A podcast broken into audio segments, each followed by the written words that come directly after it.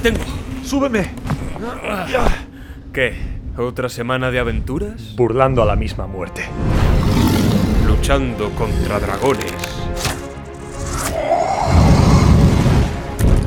Explorando profundas cimas. Donde no han llegado ni los enanos. A la caza de templos y tesoros malditos. Selvas, pantanos, mares. Lugares nunca soñados. Donde reinan corsarios y piratas. A golpe de cañón y tajo de espada. Más allá de oasis o desiertos. En caravana de camellos. Por rutas ya olvidadas. Hasta ciudades de marfil y esmeralda. O a galope tendido. Atravesando montañas escarpadas. Resiste. ¡Aguanta! Hemos llegado. Aventureros, truanes, Pícaros, exploradores. regocijaos. Tomad asiento. Sed bienvenidos Al refugio. del Sherpa.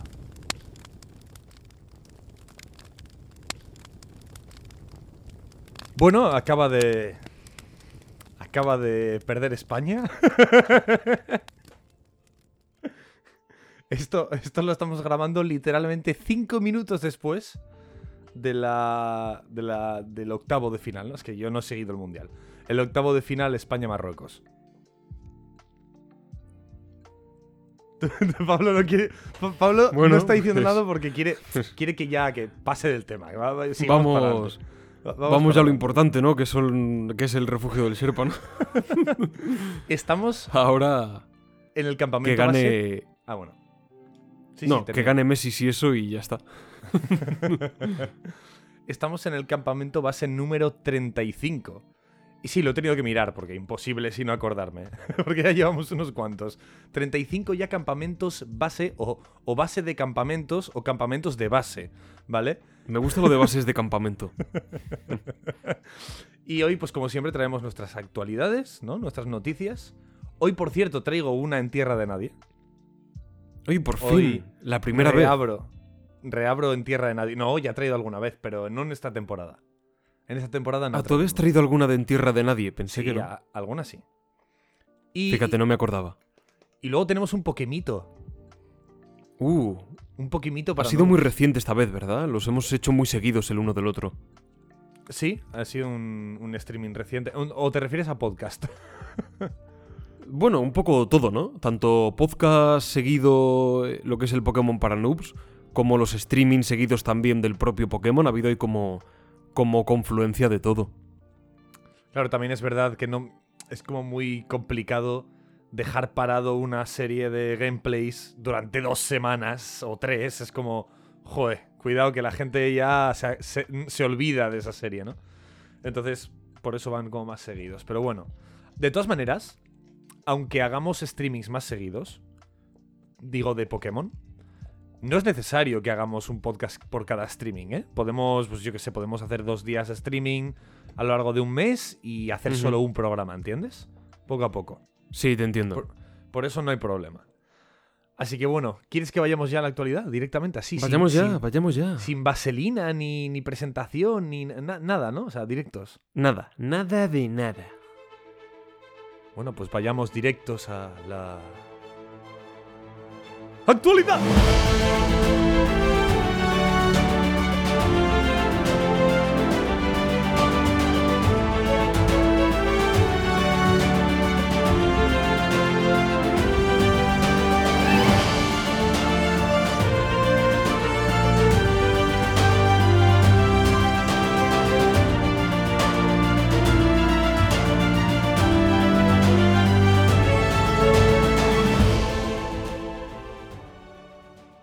Oye, he tenido comida.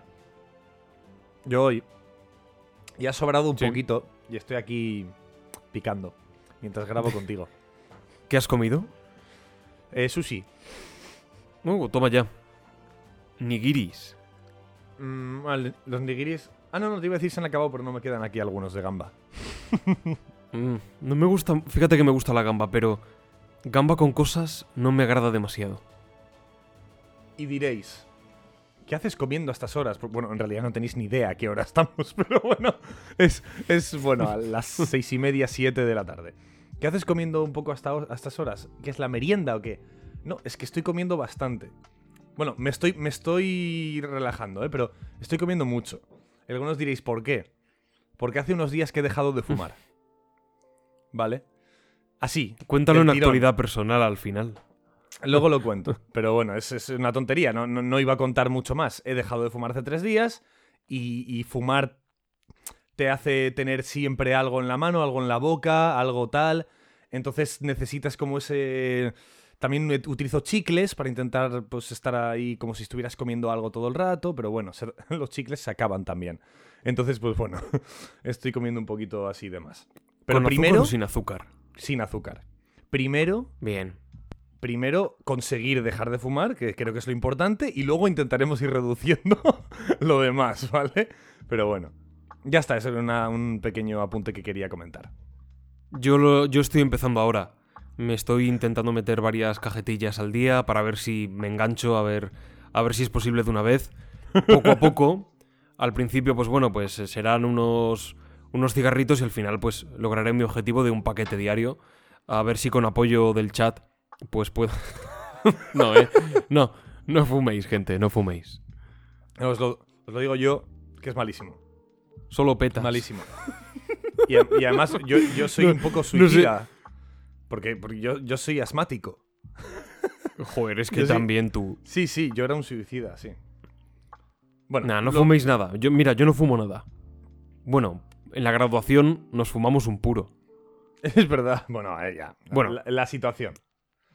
Fumarnos un puro, yo le di dos caladas, me dio asco y fue como, bueno, pues hasta aquí la broma ha sido muy graciosa. y ya está. Bueno, ¿quieres, quier- ¿tienes algo aquí de noticias evidentes o algo? ¿O vayamos directamente a las buenas? Mm, Aquí no traigo nada. Bueno, pues. Pues vamos para adelante entonces. ¡Vayamos a noticias buenas!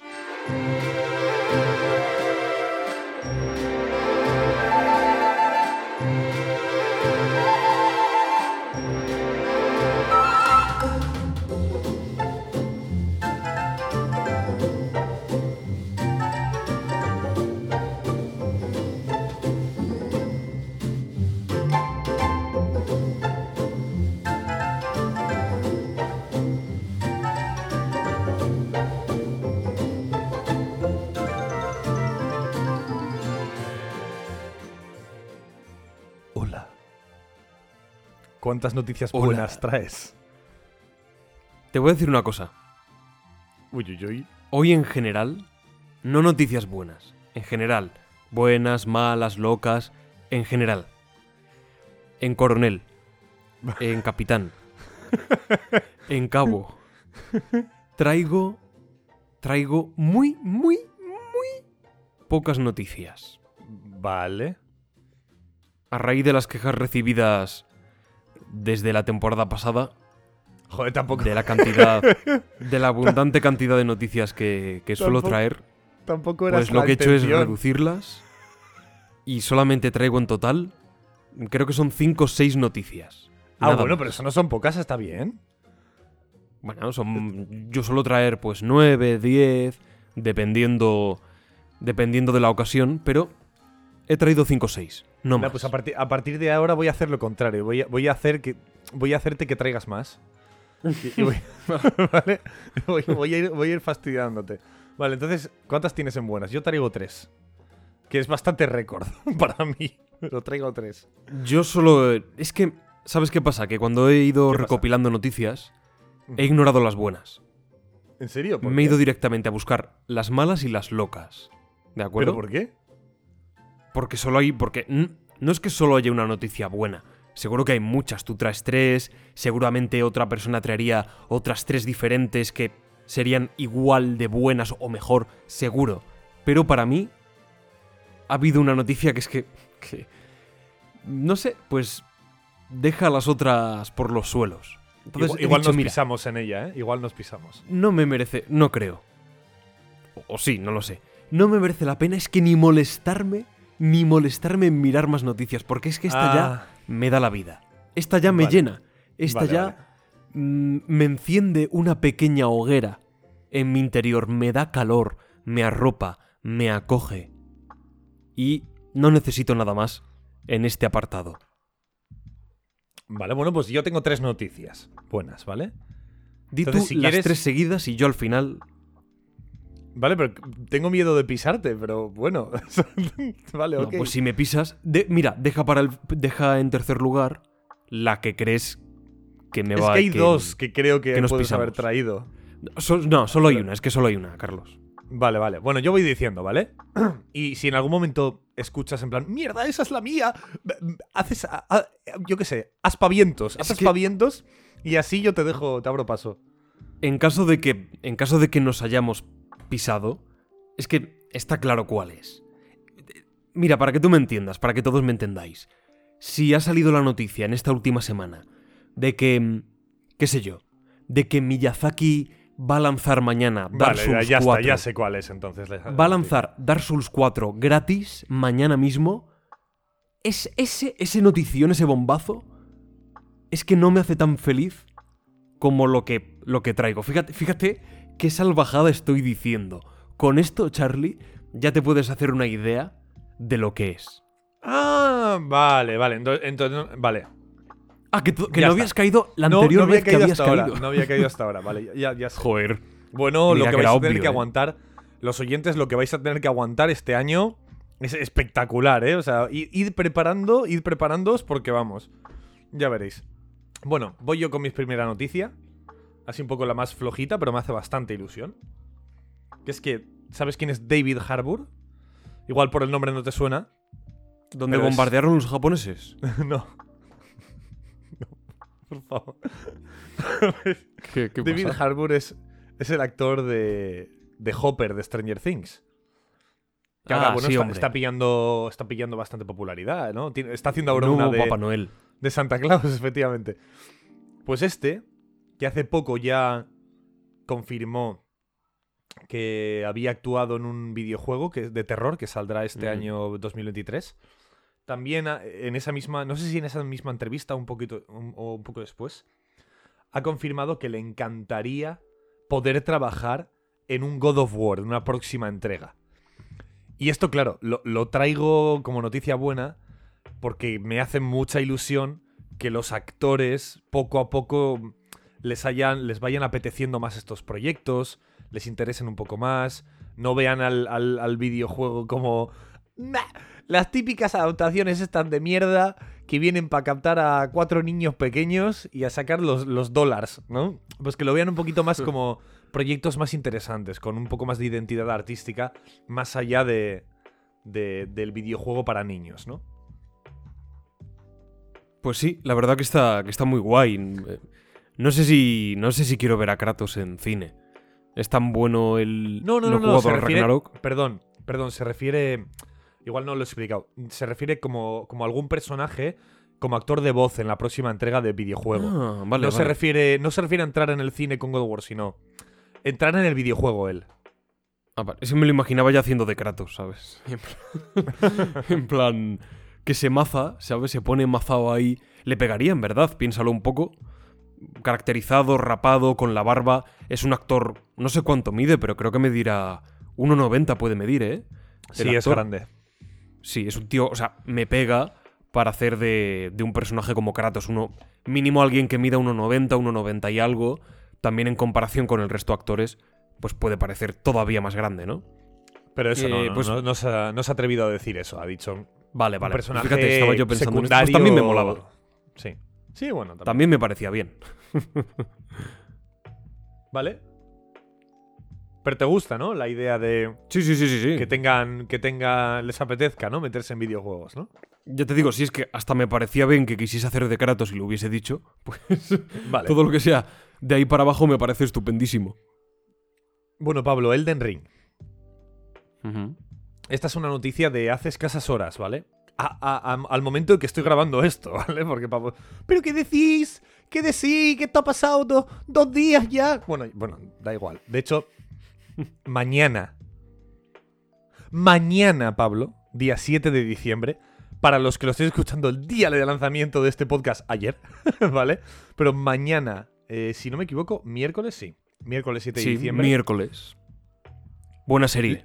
abren, se abren los coliseos de las tierras intermedias. ¿Cómo? Ah, ¿que es una nueva movida que han sacado o qué es eso? Mañana se abren los tres coliseos que hay repartidos en las tierras intermedias de Elden Ring. Muchos especulaban que sería el acceso a los DLCs, muchos especulaban que serían arenas de combate, muchos especulaban que ahí entrabas y había conciertos de Pavarotti, bueno, lo que fuera, ¿no? Al final, lo que es, efectivamente, son arenas PvP eh, para jugar contra otros jugadores, en los que además puedes jugar incluso 3 contra 3, tres amigos contra tres jugadores oponentes y hacer una batalla, batalla ahí, el abismo de Helm del Señor de los Anillos, parece eso. Así que bueno, una noticia interesante, que al final los coliseos se abren, tienen una funcionalidad, es totalmente gratuito, por supuesto, la actualización, no tiene nada de pago. Y sobre todo, a mí lo que me hace mucha gracia es que los malditos coliseos eran motivo de, de, de, de debate durante un año entero. O sea, han sido motivo de debate. No, yo creo que eso te llevará al árbol de mi cuela para que puedas enfrentarte a él. Como, no sé, me hace como mucha gracia como la comunidad, solo al ver que hay tres coliseos cerrados, solo por verlo, ya sabe que, que ahí tiene que haber algo en algún momento. Lo sabe. Y están en lo cierto, además. Sí, y están en lo cierto. Pues muy guay, ¿no? Que mm, es raro que hayan tardado tanto. eh, tan, no sé, tan difíciles de lanzar algo así. Simplemente en un espacio muy concreto. mm, Hacer un modo online que sea de batalla. Supongo que no sé, no, o, o no lo lanzaron al principio con esa idea. Sí, eh, tienen que haberlo hecho con esa idea desde el principio, porque si no, no plantas tres coliseos por la cara. Eh, no- pues un edificio en el que no puedes entrar. Pues bueno, pues todavía, ¿no? Ah, pues qué raro que este, este lugar no. A lo mejor estaba planeado, está en los archivos del juego, que, que en un principio se podía acceder y ya está. Pero claro, tres sitios y además tres coliseos es raro. Es raro y estarían ahí puestos por algo. Y también me resulta extraño, de igual modo, que hayan tardado tanto tiempo, ¿no? En sacar este modo. Bueno, sus motivos tendrán y mejor que tarden. Bueno, ya, ya lo tenemos aquí, pero mejor que hayan tardado a que, pues, como con el Calisto Protocol, de pronto lo saquen para PC y tire, y tire de aquella manera. Así que la paciencia es la mayor virtud de From A Software. ver, o sea, realmente, dando mi opinión a este respecto, eh, el PvP siempre ha estado ahí. O sea, el juego salió con el PvP, o sea, tú podías em- invadir Claro, con claro. tres. O tres, tres enemigos te podían invadir y estar tú con tres compañeros, ¿no? Esto lo han hecho en. No sé por qué, pero lo han hecho en casi todos los Souls. Por ejemplo, en Dark Souls 1 eh, había una arena de combate que se sacó con el DLC. Que es, do- que es donde tú entrabas y, y te emparejaba en un combate online contra otro tío. Es como... ¿Era realmente necesario? No lo, no lo sé. El coliseo supongo que será algo para más vistoso para que todo el mundo se reúna en un mismo punto, para que no sea más difícil encontrar un mundo al que invadir, todo el mundo a ese, a Sí. ese punto y pum, a pelearse, ¿no? Supongo que es más... otorga más facilidad al tema. No sé, yo supongo que es por eso, no creo que lo hayan hecho por... Bueno, también tenían el tema de los servidores de Front Software estaban, tenían problemas en online del- de los Dark Souls, no sé. Vete tú a saber, pero bueno, el tema es que... Pero van a sacar ya. también un DLC, ¿no? Aparte de esto. No se ha confirmado nada. Ah, Nada, no, no nada. se ha confirmado. No, no, no, no, no, nada de nada. Pensaba que sí. Lo que sí se ha confirmado, que no lo he traído, pero bueno, lo menciono así un poco por encima, es un- el DLC de. Horizon Forbidden West. Bueno, pues enhorabuena, ¿no? Bueno. ¿Quieres que entonces dejamos tu, tu, tu noticia para la última? Sí, porque tú la traes. Me has pisado. No, es que No. ya sé cuál es, pero, pero, pero es Claro, que esta es que noticia te va a hacer. Es. Esta noticia. A ver cómo sales del paso, Pablo. a ver cómo sales del paso para decir que tu noticia es mejor que esta, pero bueno. Ah, no, no, no. Pero con la primera noticia que has dicho tú, ya me parece mejor que la mía. No, a ver. No tanto porque sea mejor, más o menos Sí, te entiendo, objetivamente. sí, que para ti Lo es- mío es muy subjetivo. Y lo mío es algo que pende un poco de un hilo. Es algo, pues, que es, muy interpretable, puede ser eh, objeto de, de diferentes análisis, cada uno desde un punto de vista, más o menos negativo, más o menos positivo, y todos ellos pueden estar en lo cierto. Para mí es muy positivo por todo lo que voy a explicar en un rato. Pero las noticias que tú has traído, joder, son literalmente buenas noticias, sin más vuelta de tuerca. O sea, están muy bien. Lo mío, pues, entra más en, en otro terreno. Bueno, Qué intriga. Pablo. ¿Conoces, has oído hablar estos días del Midnight Suns, del videojuego? Sí, me suena. ¿Por qué me suena esto? Es un juego de Marvel, ¿vale? Un videojuego de Marvel que ha salido hace Eh, aproximadamente sí. una semanita. Sí, sí, sí. Eh, un, juego de Marvel desarrollado por Firaxis, que si no me equivoco son, los- son los mismos que Civilization, que creo que trabajan junto con Sid Meier y, bueno, sin más. Eh, Firaxis, ¿vale? Han sacado Midnight Suns el día 2 de diciembre, ¿vale? Pues hará hace casi dos años les llegó la noticia por parte de una persona de que uno de sus fans, uno de, lo- de- de las personas que esperaba con ansias el Midnight Suns, que le faltaban todavía dos años de, de- Hmm. de desarrollo, em, quería probar el Midnight Suns antes de morir. Efectivamente, el chico estaba eh, diagnosticado de un cáncer eh, mortal y que lo iba a matar en, en apenas unos meses.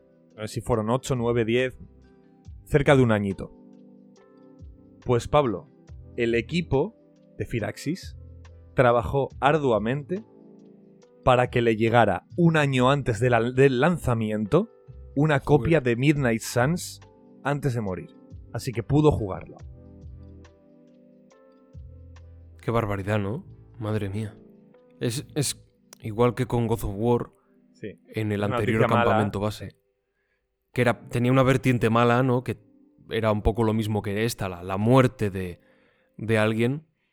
Y por otro lado, la resolución de todo ello, pues acababa con algo bueno, que era ese gran gesto por parte de una compañía para tratar de, dentro de las circunstancias, pues satisfacer, ¿no? A esos, a esos jugadores con su arte, ofreciéndoles el mayor entretenimiento posible y el producto que tanta ilusión les, les hace.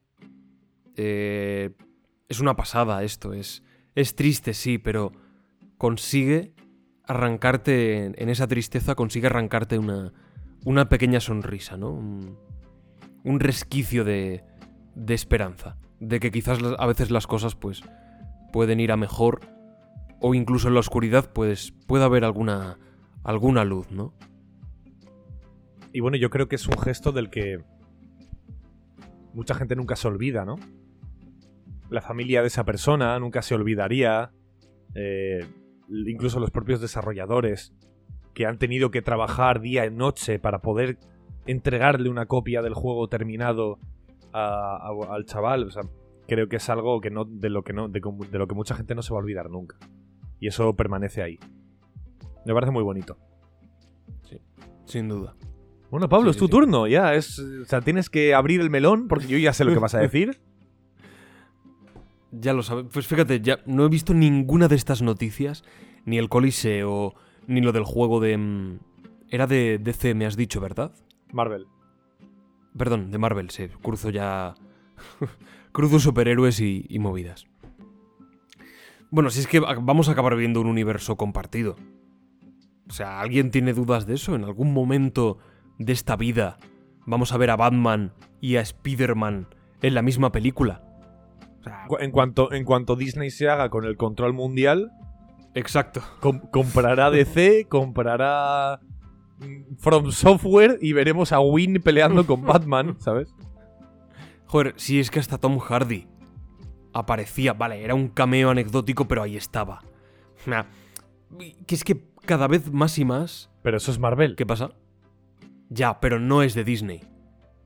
Ya, bueno, sí, bueno, pero Entonces- sí, sí es de Marvel, es. Bueno, sí. ¿Qué es lo que estoy, qué es lo que estoy diciendo? Que poco a poco, aunque sea de manera como muy tímida y tal, vamos a ir viendo cosas que nos lleven hasta hasta esto. Que sí, que esa película, de hecho Venom no es de Disney, las pelis de Venom, y de pronto aparece Tom Hardy, ¿sabes? Y tampoco era Charles Xavier Pero- de Disney. Pero la película en la que aparece Tom Hardy también es de Sony. Ese es el tema. Ah, sí, eso sí. O sea, justo Spider-Man es medio de Marvel, medio de Sony. Entonces. Pues em, ya verás, tiempo al tiempo. Y tampoco sí, estaba. estoy de acuerdo, ¿eh? Es para Sí, matizar contigo, pero estoy de acuerdo. Es para. Es para Tampoco estaba el profesor Charles Xavier. y ¿Charles Xavier se llama? ¿Sí? Sí. ¿O me lo acabo de inventar? Sí, sí, sí. Vale. Vale. Ahí estás en lo correcto. Y, y mira, Takata, Doctor Strange. Evidentemente que salga Batman o Superman es como un paso más heavy. Pero es que yo, yo no tengo ninguna duda. Pero cuando te digo ninguna, es ninguna. No albergo dudas de que un día vamos a ver eso. Pero, pero vamos, no sé si porque Disney va a comprarlo todo. Va a comprar también Abu Dhabi. Va a ¿de comprar acuerdo? Y a lo nuestro mejor en podcast. Abu Dhabi, a lo mejor no lo sabemos, pero a lo mejor en la compra de Abu Dhabi está la clave para poder juntar el universo de Marvel y el de DC. Y estamos aquí todos. ¿Por qué Disney compra Abu Dhabi? Pues porque eso le permite desbloquear una palanca, como el Barça, le permite desbloquear una palanca que le da derecho y le da acceso ¿eh? a la propiedad intelectual de DC Comics. Pues, Joder. pues cualquier movida que os podáis imaginar. Pero eso lo vamos a ver. En fin, ¿por qué estoy hablando de esto? No lo sé, Me la lo- verdad. Ah, vale, sí, ¿Me, lo, porque me lo recuerdas? has preguntado. eh, ¿De qué era el juego ese? ¿De DC o de, de DC, no? Has preguntado, no sé por qué. No sé por qué Ah, ibas sí, a decir algo al sí, respecto. Cierto. Sí, iba a decir algo que al final ha desembocado en esto, que seguramente sea mucho mejor de lo que fuese a decir en un origen, así que ahí queda. Muy bien, vamos con mi noticia buena, la última de la sección y la primera y la última mía. Ya te digo, apúntate ahí como ganador de las noticias buenas, que, que es que es que esto, o sea, esto está por esto es esto es otra movida, esto es es esto voy a ser yo Me, disfrutando. me parece muy bonito, me parece muy bonito que hayas sacrificado tu punto de las noticias buenas de hoy por algo que te gusta tanto. Sí, no, no, no, sí, pero es que, pero es que vamos. no Estoy por darte la victoria segundo. solo por eso. No, no, no, no, no digas tonterías. Apúntate ahí un punto en noticias buenas Venga, y me déjate parece de justo. tonterías, Carlos. Venga, adelante. Uf.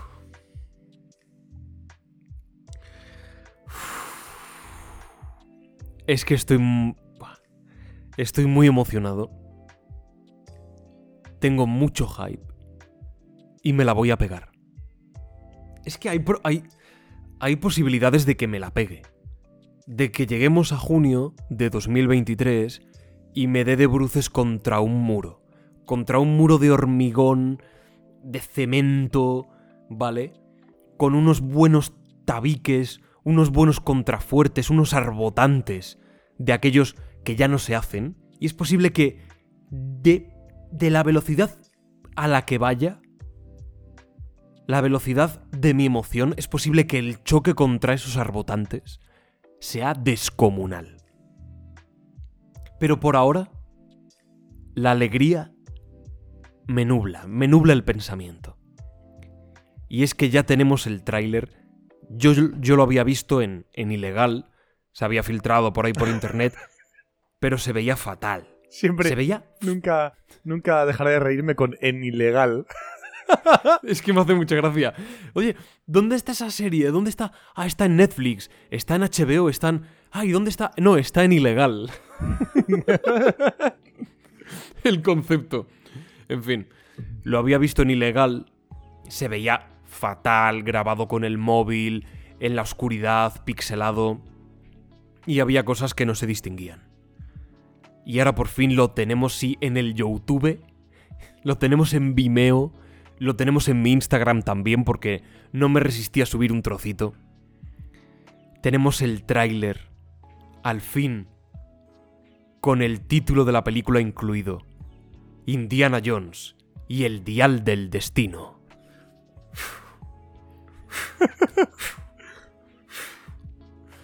Pablo está inmortalizando su hype en un podcast, ¿eh? Increíble. Increíble el hype que tengo, no es medio normal. Y al ver el tráiler... Bueno, es que lo he visto, no se exagero. De verdad, no exagero nada. Lo habré visto, ¿qué? 50... 50 y pico, 60 veces más o menos. ¿En serio? En los últimos días. Sí, sí, ¿En sin exagerarte. sin exagerarte. No, es que no es, no es una exageración. Me lo he puesto en bucle. En bucle. y lo, lo he, lo- lo he ido parando. Ha habido veces que he ido, a ver aquí, ¿qué pasa? Pum, pum. Porque claro, es un minuto y pico, minuto 40 aproximadamente. Y hay secuencias que son súper ágiles, súper rápidas, no da tiempo a distinguirlo todo. Entonces he ido pausando casi fotograma a fotograma para distinguir plano a plano lo que, lo que se ve. Y yo Bueno, tengo muchas esperanzas. Muchas, muchas em- esperanzas en que sea una película estupenda. Ah, Cuidado, ¿cuáles son mis expectativas? Que sea mejor que la cuarta. Que también te digo, no me parece una mala película, ni muchísimo menos. Ni muchísimo menos. Creo que se, las críticas se... Algunas se cebaron con ella, a mi modo de ver, injustamente pero también digo que, es la peor de las cuatro, a mi modo de ver. Y además por diferencia. Pero bueno, de eso ya hablaremos. Ya hablaremos otro día. Aún así me parece una buena peli de aventuras, con un buen ritmo y, y algunas buenas secuencias de acción. Entonces, creo que será mejor que la cuarta, e incluso tengo la esperanza de que. de que sea mejor que la segunda. El Templo Maldito me gusta mucho, está genial pero creo que de la trilogía original es la que está por debajo. Eh, la 1 y la 3 son dos obras maestras. No creo que esta esté a ese nivel, ni, espero que lo esté, pero sí a lo mejor entre la última cruzada y el templo maldito. O el templo maldito y... eh, y en busca del arca perdida, ¿vale? Que la 1 y la 3 me parecen igual, igual de increíbles. Pues sí me espero que la calidad sea esa, que ya es mucho decir pero mm, me puedo equivocar, puedo darme ese golpetazo contra el muro, como os digo. Sin embargo, me he emocionado viendo el tráiler. Me he emocionado por... Han hecho una cosa similar a Star Wars, con el tratamiento de la música, cosa que me agrada. Me, me gusta, aunque sea pues para darle como un, es, es- es unos lo mejor de la, de la peli de Star Wars, el tráiler. Ya, sí. Me gusta John Williams, ¿no? Tratando como de camuflar ese tema principal que todos estamos esperando que suene. Y al mismo tiempo sí, nos los da. Nos lo da, pero. mm, en una dosis diferente, ¿no? Para que aguantemos hasta. hasta el día que se estrene la peli. Y ahí pues podamos escucharlo en. en todo su esplendor. Hay acción, hay ritmo, hay persecuciones en lo que parecen unos vehículos, una especie de tuk-tuk. Eh, no sé, hay originalidad, hay ese momento también del desfile en Nueva York con el caballo. eh, Indiana Jones huyendo a caballo por el... Se ve que es el metro de Nueva York. No sé, está muy guay, me, me parece muy chulo, son ambientes diferentes a los que hemos visto en otras películas y al mismo tiempo un tanto semejantes, ¿no? En, en algunas cosas. Es como que conecta, conecta con la trilogía original, eh, pero parece que propone, bueno, pues también nuevos escenarios, sin dejar de lado la esencia. Y no me ha parecido ver. Luego me equivocaré, y será, y será así, no lo sé. Pero no me ha parecido ver. como una obsesión. Sí, sí, sí está presente en el tráiler. Pero no una obsesión por referenciar absolutamente todo lo de las anteriores películas. Ah, mira este plano donde sale no sé quién, mira este otro donde sale tal, donde simplemente sale, aparece Salah. Pero bueno, ya apareció en la tercera y en la primera. Quiero decir, pues, es un personaje mm, en cierto modo recurrente en, en Indiana Jones, tampoco es algo tampoco es algo raro. Y sí es verdad que en el discurso de Indiana Jones, en esa voiceover, sí que hay algo que apela a la nostalgia, a la epicidad, al, al- al cierre de un ciclo. Pero más allá de eso, mm, no sé, todo me ha todo me ha gustado. Hemos visto por fin a Harrison Ford rejuvenecido con CGI, se confirma, y se confirma de igual manera que solamente en el comienzo de la película. ya lo ha dicho el propio Mangol, el comienzo de la película transcurre en el pasado, transcurre, pues no sé si en, en la época de la Segunda Guerra Mundial o por ahí más o menos, años 40, 30 y pico, y vemos efectivamente a un Indiana Jones joven. Solamente en ese, insisto, en, en esa primera parte. Y el resto de la película pues será el Harrison Ford de 80 años, que a mí no me parece que tiene 80 años en el tráiler, creo que resulta súper creíble en las poquitas y escuetas escenas de acción que hemos visto. A mí me ha parecido creíble. El CGI de rejuvenecimiento lo he ido parando, ¿vale? Porque he hecho un, he hecho un visionado fotograma a fotograma. Me ha resultado súper creíble, eh, lo cual me ha agradado bastante.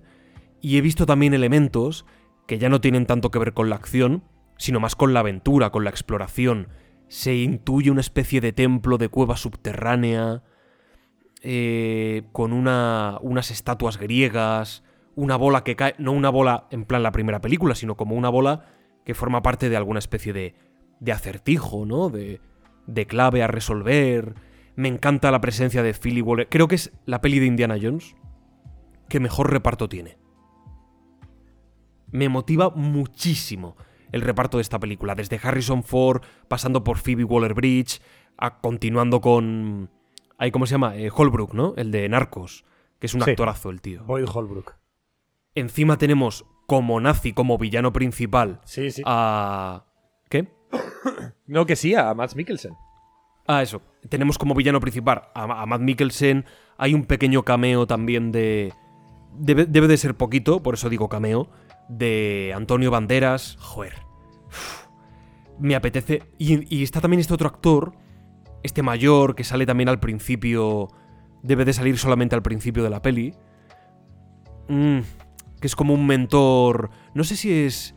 No sé si será Ravenwood, no creo que sea. No creo que sea Ravenwood, será quizás otro. Otro de los mentores de Indiana Jones, algún amigo arqueólogo también. Eh, tiene un, no sé, tiene un pedazo de reparto esta película. Alucinante. Entonces las ganas que tengo son tremendas. Se confirma también en cierto modo, en cierto modo, ¿vale? Insisto, el argumento de la peli, todo lo que eran rumores de quizás van en busca de un artefacto que los nazis quieren para viajar en el tiempo o para restaurar el pasado. Efectivamente parece que los tiros van por aquí. El dial del destino es la película, haciendo referencia, pues eso, al destino, al, propio tiempo.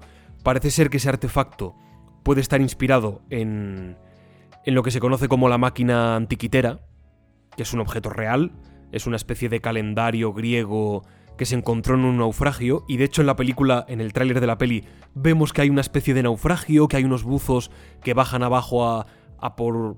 bueno, en busca de algo o investigar unos restos perdidos, puede que sea el propio Indiana Jones. Vemos también a Indiana Jones en la universidad, con unas presentaciones ahí, con unas diapositivas en las que se ve un batiscafo. Y de hecho, un poquito más tarde, unos segundos después, vemos una especie de visión extraña a través de un de lo que parece una nave. Y yo no creo, yo creo que no es una nave, creo que efectivamente es un batiscajo, un batiscafo, una especie de submarino y tal vez haya algo ahí de carácter mágico, puede que viajemos en el tiempo, puede que haya algo así. Y fíjate lo que te digo, no me disgustaría. Me parecería guay, si está bien hecho, es, es lo que más miedo me da. Es lo que más miedo me da de esta nueva entrega, que mm, que el tema de la fantasía sobrepase al de la aventura. Mm, Indiana Jones es aventura, es acción ante todo, y luego, bueno, pues está también el tinte, el tinte fantástico, pero no sé, que, tenga un buen, un buen tratamiento y que en ningún momento se aleje, como le pasaba yo creo que a la cuarta a veces, unos alienígenas al final, no sé, a mí eso no me, me chirría con el tono. Pues espero que aquí encaje, encaje un poco más. No nos olvidemos tampoco de que en En Busca del Arca Perdida, al final abren el Arca Perdida y salen de allí unos demonios benditos y Dios, Jesucristo desde el cielo lanza un rayo, te quiero decir, no nos olvidemos de eso, que, que Indiana Jones también tiene ese, ese toque. Pero que no, que no sé, que sea más místico, que sea con esa vertiente más esotérica, histórica. Y, y yo yo lo recibiré de brazos abiertos. Bueno, pues ya ves que he hablado poco durante las noticias buenas para aquí permitirme el lujo de estar 10 minutos seguidos. Me cago en la leche. A ver, voy a comentarlo poco porque si no me, me recoges el testigo otra vez y...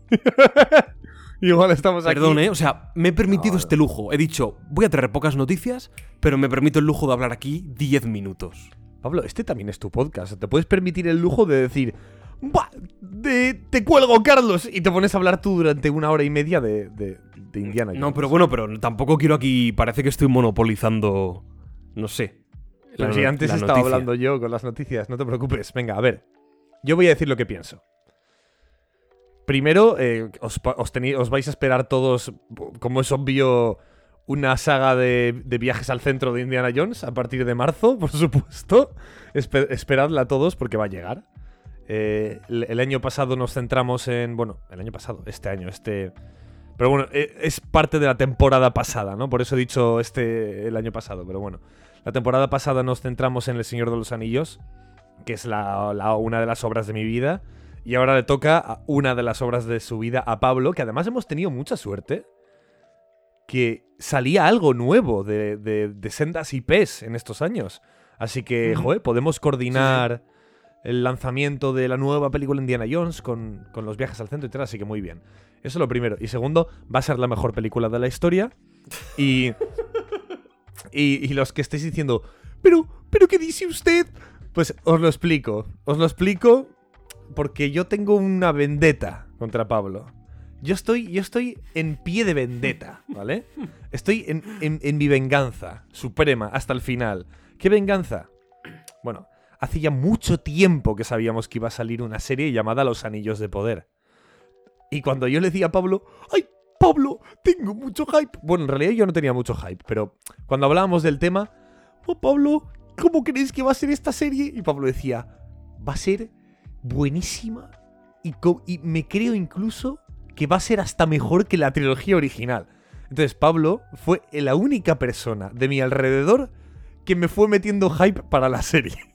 Llegó Los Anillos de Poder y, y ha sido un poco decepcionante cuanto menos. Entonces yo ahora voy a hacer lo mismo. Yo le voy a ir diciendo a Pablo todos los días que Indiana Jones 5 va a ser la mejor peli de la historia. Y si luego se pega el batacazo, pues mira, estaré yo ahí riéndome encima de su cadáver, ¿sabes? Haciéndole como en Call of Duty cuando matas a alguien que le das al círculo todo el rato, varias veces para, para agacharte y levantarte de, de encima del cadáver. Ya está. Y haciendo un paréntesis, ¿vale? Dejando la, la vendetta a un lado. ¿Vale? Cuando has visto el tráiler, ¿qué opinión te ha merecido? Más allá de "Mm, quiero vengarme de Pablo y quiero hacerle Bueno, lo- que sea su vida infeliz. Bueno, primero lo que te digo es el mejor tráiler de la historia. Y. Ya, pero es que, pero es que todo, ahora todos los trailers que sacan son el mejor tráiler de la historia. Sí. Y ahora ven- vendetas aparte, porque eso también era por la vendetta. Em, ya te lo dije el otro día. eh, me parece que hay mucho cariño ahí. Tú decías, "Buah, es que. Tú estás como un poco temeroso, yo te noto. Estás como. Es que. No sé si esto lo ha hecho por, porque quiere hacer referencias y. No sé si tal. Estás como un poco ahí con, con- con mucho hype, pero con cuidado, ¿sabes? Porque temes pegarte, estamparte con una pared. Pero yo te digo una cosa, yo no veo ninguna. Porque yo he visto las de Indiana Jones un par de veces y yo no he visto muchas referencias a las pelis. Entiendo que hay más de las que yo he pillado, por supuesto. Pero yo he pillado una. y es que sale Salah. Ya está. No he pillado ni. Bueno, si consideras que sale Indiana Jones una referencia, pues, pues también. también, ¿no? Pero no, a Al mí me parece- es que Sí. otra cosa que es una especie de referencia, pero que Ajá. tampoco lo es, porque salen todas las películas. En todas las películas hay una escena. No, bueno, quizás no en todas, todas, pero sí que hay una escena de este estilo, como lo que vemos al final del tráiler, después del título de la peli. Que Indiana Jones coge el látigo atrás, tal cual, y de pronto todo el mundo la apunta con pistolas, ¿no? Como que, como que está en una posición inferior, ¿no? Esto lo, lo hemos visto a lo largo de varias pelis, pero no es que sea una referencia, es que es parte del universo de Indiana Jones, este tipo de, de guiños, este tipo de gags. Entonces no lo considero por la nostalgia. Yo lo ¿sabes? veo bien. Yo, yo veo que hay mucho cariño en ese tráiler. Sí, sí, y sí. veo, o sea, veo que hay alguien detrás que, que ha plasmado con bastante con bastante acierto el tono de Indiana Jones y parece que va a ser una gran película. De verdad, eso es lo que, esa es la sensación que me da el tráiler. Es verdad que a veces da todos los trailers hoy en día parece que va a ser la mejor película de la historia. Por eso yo, yo ya no me fijo en el montaje musical, visual, ni nada. Me, me fijo quizás en, en qué tipo de escenas han escogido, ¿no? Porque yo cuando veo un tráiler de Star Wars y veo a Kylo Ren saltando desde una nave espacial cayendo en el centro de un planeta y destruyendo 50 naves enemigas, es como, vale, esta es la mejor escena de la, de la película.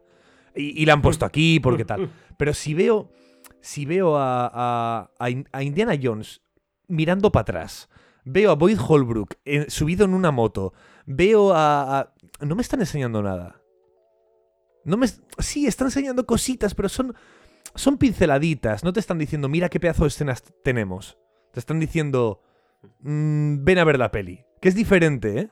Es diferente. Sí, estoy, estoy de acuerdo. La sensación que he tenido al ver el tráiler es... Me han enseñado escenas que parece que están muy chulas, pero no he visto la mejor escena de la peli. Detrás de Y, estas y que escenas probablemente tiene pinta de que hay esas mucho más. escenas, eso es, que detrás de esas escenas van a tener momen- va- esa escena va a tener momentos mucho mejores que lo que has visto. Simplemente Sí. es como un preámbulo de esa escena, ¿no? Así que no sé, me parece muy bien. A ver qué Madre tal el. CGI también. 45 minutos y no estamos ni en las noticias malas. ni cuando Pero intentamos culpa, hacerlo ¿eh? más Porque- corto, ¿eh? Porque he llegado yo aquí con Indiana Jones. Pero Pablo, que a veces venimos con la intención de hacer los programas más cortos y nos es imposible. Pero bueno. Pablo, ¿a dónde vamos ahora? Por cierto, una última cosa.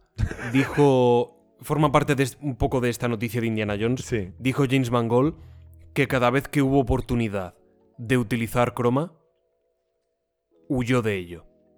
Dijo, no, no, no, muchas veces se nos presentaba la opción de utilizar un croma para hacer algo, para tratar de agilizar, y siempre me intentaba negar. A ver, cromas hay pues en todas las películas casi, o sea, hasta en, yo qué sé, en un drama europeo, pues a lo mejor hasta hay alguno. Pero, pero bueno, me alegra. Me alegra haberle escuchado decir eso. Que luego resulta que no es verdad y que hay CGI por un tubo y canta que te mueres. Pues bueno, pues a lo mejor, pero. Ojalá que no sea así. Ya te digo, yo no, yo no soy. Yo no voy. Yo, yo no estoy en contra del CGI. Es decir, si lo necesitas me parece estupendo, pero. Buscar un poco esa. Ese, equilibrio, ¿no? El equilibrio de la fuerza. o sea, no. Que, además está. La fuerza está en Indiana Jones también, así que tiene sentido. Eh, Sí, yo, yo tampoco es que esté en contra, pero. Es que, es que soy muy pesado, pero en, en Indiana Jones y el Templo Maldito, perdón, perdón, ya, ya me callo de verdad, perdón. En Indiana Jones y el Templo Maldito, el, Templo Maldito, ¿vale? Lo que veis allí con la estatua de Kali, la lava, toda la gente allí rezando, eso es real. Todo ese espacio, todos esos metros cuadrados, las paredes, el techo. Bueno, vale, el techo no, porque el techo serían focos, pero. todas las paredes, el suelo, la iluminación, la. Es real. Era un maldito plató. Hecho a escala 1-1 enorme, gigantesco. Esas cosas hoy día no se hacen. Quizás se hacen, pero. de manera súper anecdótica. Eh, entonces. Me da. Me da un poco de pena. Me da un poco de pena que a veces no hagan esto. Y bueno. Y sí empleen otras técnicas que, que pueden estar muy bien hechas, pero que también pueden ser un tanto artificiales. Espero que sea una buena combinación. Bueno, Pablo, da paso. Da paso. Perdona, y en la última cruzada. no, no, no, es broma, es broma. Danos paso a las noticias. Ay, a las noticias para mm, para intentar rebajar un poco el tono. ¿Vale? Para lo que serían pues lo que la calavera de cristal a Indiana Jones, pues pues esto a- al refugio del Sherpa, que son las noticias malas.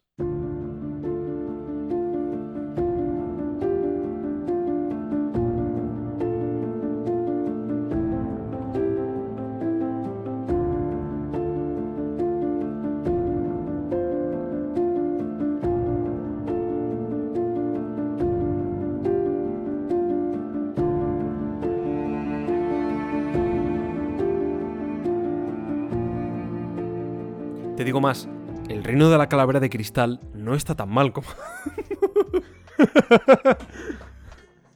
A ver, Pablo, ¿tú cuántas noticias? Molaría que yo esté callado el resto del programa, sí. ¿vale? Y Pero vayas yo- metiendo reflexiones. Exacto, yo estoy. O sea, tú estás hablando y dices, "Mm, Pablo, ¿qué Sí. te parece? Y de pronto me haces un fade, un fade in y luego un fade out y yo estoy. Sí, porque el momento en el que sale Molarram con las piedras Shankara, pues en, e- en ese plano contraplano que hace Spielberg, y de pronto me voy callando y tú, bueno, venga, siguiente noticia. Malas, Pablo, por favor. ¿Cuántas tienes? Traigo solamente dos, ya te digo que tengo pocas noticias. ah, bueno, no, pues yo te digo una solo. Así que bien. Empieza tú. Venga, Bien, a tope. Harrison Ford ha dicho. nah, nah, nah. Bueno, la primera ¿eh? noticia mala. La primera noticia mala es un poco. No sé, ni siquiera es mala. Puede, Vale. puede que. Bueno, genera cierto desconcierto. eh, genera ciertas dudas respecto al próximo juego de Miyazaki. Porque, claro, ¿qué va a hacer ahora? ¿Cuáles son las expectativas? ¿Qué es lo que se puede mejorar? Siempre se puede mejorar. Pero claro, ¿puedes hacerlo sin escuchar a los fans? Hasta ahora yo creo que Miyazaki ha demostrado que sí. Porque os diré- diréis, bueno, pero ¿habrá escuchado a los fans alguna vez? ¿Habrá escuchado críticas, comentarios? ¿Leerá cosas o...? No lo sé porque no le conozco. Por lo que él comenta, y aquí viene la noticia, por lo que él comenta, pues... suele sudar de los comentarios y opiniones ajenas. Y es que, insisto, Miyazaki, el propio, el mismísimo dios Miyazaki, ha comentado en una entrevista sobre Elden Ring lo siguiente. No, a ver, eh... Traduzco, traduzco. Ayer me comí un helado de fresa. Y eh, la verdad me decepcionó mucho porque estaba mejor el de chocolate. Mm, Joder, joder, joder. A ver, Así, en un- así de repente, ¿sabes? Esto, esto, esto va para clip, ¿no? Esto va pa- Esto va para clip. Además, ¿te das cuenta cómo nos entendemos? Yo he hecho una broma sí. sin más que se me acaba de ocurrir. Tú la has seguido y yo te he entendido en plan, vale, yo también la tengo que seguir. vale. ha sido muy buena, ha sido muy buena. Dice Miyazaki, me desconcierta que la gente me pregunte ¿por qué? ¿Por qué ha sido tan exitoso el, el Elden Ring? Pero siento que en el futuro no tengo la intención de cambiar la forma en la que he estado haciendo las cosas. Intento no pensar mucho en eso porque podría distraerme cuando haga el próximo proyecto. Aún así, estoy muy agradecido y me siento muy honrado. Y añadía, a nivel personal, intento no mirar directamente los comentarios de los usuarios. Es porque no puedo escuchar todas las opiniones. Temo que si lo hago, las voces y las opiniones que escucho puedan tener una fuerte influencia en mis decisiones futuras. Así que tengo cuidado de no poner otras opiniones directamente en mi mente. Insisto, a algunos les podría parecer malo. He leído comentarios de ¡Buah! ¿Por qué no mejoras la cámara aquí o allá? Tendrías que. Tendrías que ser rehumilde y refachero para, para escuchar a tus fans. Yo creo que hasta ahora. Si, si, si esto es lo que ha hecho siempre, oye, adelante. Que me dices que ha bailado a la luz de la luna con el diablo, vestido de tulipán y tocando las maracas mientras unos mariachis tocan la marimorena. Pues, oye, que lo siga haciendo porque funciona, ¿de acuerdo? O sea, por mí ninguna pega, pero en algunos quizás puede generar desconfianza, ¿no? De, de estar tan alejado de la opinión.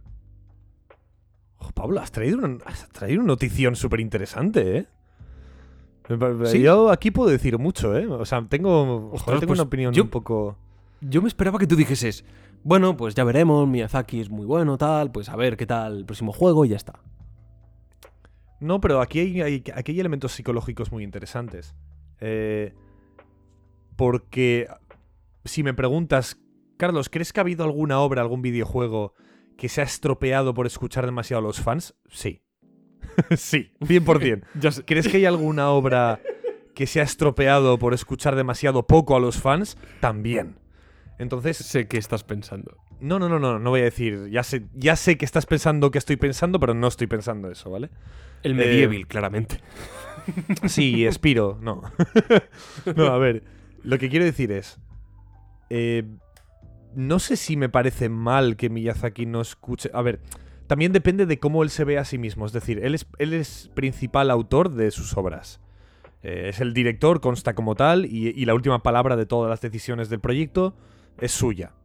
Entonces, dependiendo de si él se conoce bien o no, si él sabe que esas opiniones pueden afectar a la obra y además de forma negativa, si él lo sabe, me parece bien que no lo haga.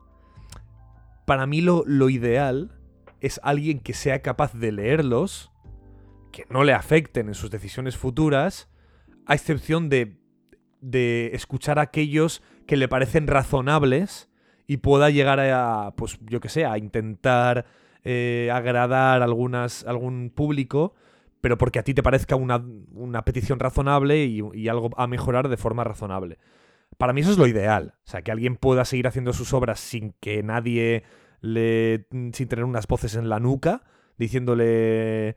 Por favor, eh, mm, quítalos estos, quítalos estos. No, o sea. Que, puedas eh, hacer tu trabajo sin problemas, pero al mismo tiempo que, que los escuches y que, yo que sé, puedas hacer la valoración, ¿no? Es decir, pues me parece un- una mala idea, pues no, paso, no, no me va a atormentar por la noche. No sé, es mi opinión. Pues. Nada. A hacer el siguiente mejor juego de la historia. Em, a ver, Pablo. Voy con mi noticia mala. eh, Es un poco una tontería, ¿vale? Pero quiero hacer un alegato. Porque como sabéis todos, Calisto Protocol ha salido absolutamente roto. ¿Vale? Bueno, pues yo ya he terminado mis noticias malas. ¿Qué ibas a decir entonces? Empieza tú. No, que Calisto Protocol ha salido completamente estropeado. Para PC. Sí, y funciona de forma negativa, ¿no? Para otras y tal. Bueno. Para Xbox. Sospe- y sospechosamente para Sony funciona. Bueno, a ver, a ver, es que aquí yo te quiero preguntar, porque yo no Vale, tengo. Yo he empezado vale. a leer un artículo. Oh, sí, pues el conector del ordenador VHX, ta, ta, ta. Y he dicho, bueno, hasta luego. Le voy a preguntar a Carlos qué significa toda esta movida. Y aquí estoy. Traigo una noticia mala. Carlos nos el la software- cuenta. El software Random Hardcore XD no funciona del todo bien. Y he dicho, bueno, pues mira, mi ordenador es una máquina de escribir Olivetti de los años 60. no me. Mi, mi ordenador, mi ordenador no me tira el Hollow Knight. A ver. Pero sí el Pokémon Rojo Fuego, ¿eh? Ay, ay, ay. A ver. Buah, es que, es, que, es que ahora hay como muchas más cosas que comentar al respecto. Sí que he leído algunas noticias de que Sony. Buah, Sony está ayudando al. al ¿Cómo se dice? Al. Joder. Eh, está ayudando a la, a la desarrolladora, ¿no? Al estudio. Está ayudando al estudio a que salga muy bien optimizado para PS5. Y es como, a ver, a ver. Eh, Sony tiene a veces unas prácticas un poco. Un poco. Un poco rarunas. Por no decir. Por no decir asquerosas. También te digo. Que, que ayuden para, para que salga mejor optimizado en PS5 no quiere decir que estén saboteando la versión de Xbox, ¿eh? No quiere me decir encanta la conspiración. Claro, es como que. ¡Oh! Han ayudado. De hecho, la noticia que parece que está confirmada es que han ayudado a algunos developers de Sony para, en, el, en el desarrollo del juego. Vale. Pero eso no significa que, que- que hayan, hayan metido un virus, un troyano, para que en la Xbox no funcione bien. No tiene nada que ver. ¿Vale? Una cosa está confirmada y la otra no. Entonces, eh, primero cautela a la hora de decir estas cosas. Mucha cautela. Si luego es verdad, pues ya saldremos todos con picos y, y, antorchas y, y tridentes. O tridentes no, ¿cómo se llaman? Eh, ¿Cómo se llaman, Pablo? ¿A qué te refieres? La, el- el- el- el- la cacharra está de tres puntas o cuatro para coger heno del suelo. Ah, el tridente. ¿Pero eso se llama tridente? No, no creo que se llame tridente. Ah, vale, nada, ya está. Tú dices eh, lo del tridente. bueno, da igual. Ibas a decir algo, me Sí. ibas a interrumpir. No, no, no, sé a, qué, sé a qué te refieres. Es que tampoco me sale. Tampoco me sale el. El rastrillo, el sí, como- rastrillo. Sí, El o- rastrillo. Orca, creo que también se llama. O la orca, Esta que sí, tiene como orca, solamente dos puntas. Eso sí. es, sí. Vale. Ibas a decir algo, ¿no? Me ibas a interrumpir. Sí, eh, sí, pero como no me acuerdo, continuemos.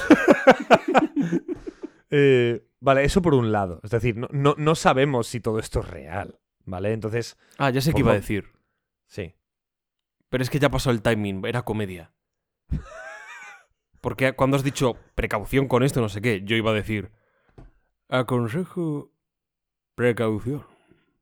Bueno, después de las increíbles palabras de Dumbledore, eh, comento que, bueno, eso, primero la cautela.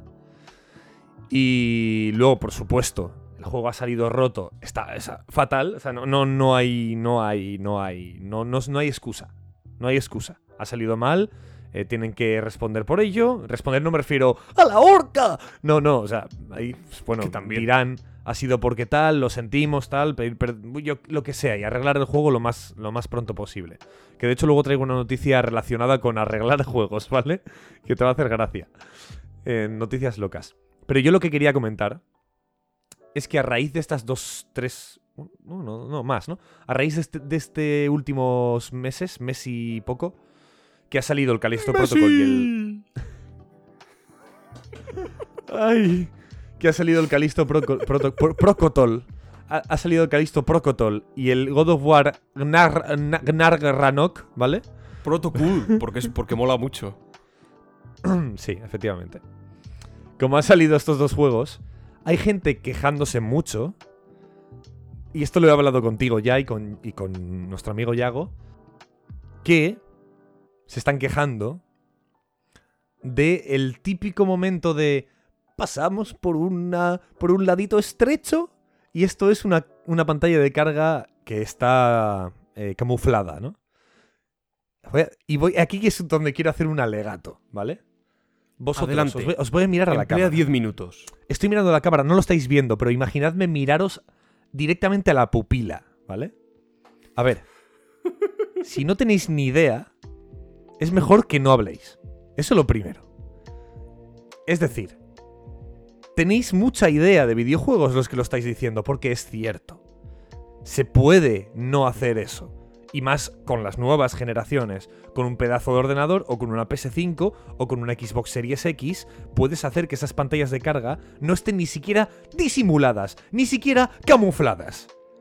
Pero ha existido una cosa, chicos, chicas, gente que, no, parece que no se acuerda de lo que ha pasado en los últimos años, ha surgido una pandemia, ¿os acordáis? Pregunto, ¿os acordáis de la pandemia esa que estuvimos todos encerrados en casa durante un tiempo? ¿O alguno se acuerda? Pues esa pandemia ha afectado a todos los sectores. Y con todos los sectores también me refiero al videojuego. ¿De qué manera ha afectado el videojuego? Que no hay stock de consolas nuevas. O si lo hay, cuesta mucho en llegar a ello. Los chips se venden menos, son más caros, las tarjetas gráficas también, hay problemas en semiconductores, en todo este tipo de cosas. ¿Qué origina esto? Que a ninguna desarrolladora, a ningún estudio desarrollador de videojuegos, le interesa sacar un videojuego única y exclusivamente, exclusivamente para las nuevas generaciones, porque la gente todavía no tiene en su posesión la nueva generación. No la tiene. Entonces no merece la pena porque no produce ventas. Por lo tanto, hay que eh, optimizar un videojuego para, en vez de tres consolas, para 19 millones. Entonces, este tipo de cosas van a ocurrir, porque son atajos para en vez de tardar 7 años en, en- en optimizar un videojuego para, tres para 7 consolas, tardar la mitad. Y poder sacarte el videojuego en 4 años. Saldrá con mm, ese tontería de Kratos pasa entre dos rocas, tardas segundo y medio. ¡Ay, madre mía! Por favor, otra pantalla de carga disimulada. Pues, tío, pues vete a tu cuarto de baño, cágate encima, no te limpies y luego duerme así. O sea, de, de verdad, es que por favor. O sea, mi alegato va por ahí, es como, entiendo la queja, tiene lógica, tiene su razonamiento, pero creo que hay una manera muy clara de entender el por qué esto está ocurriendo. Calisto Pues a mí Protocol la queja ha me parece absurda. Ya, vale.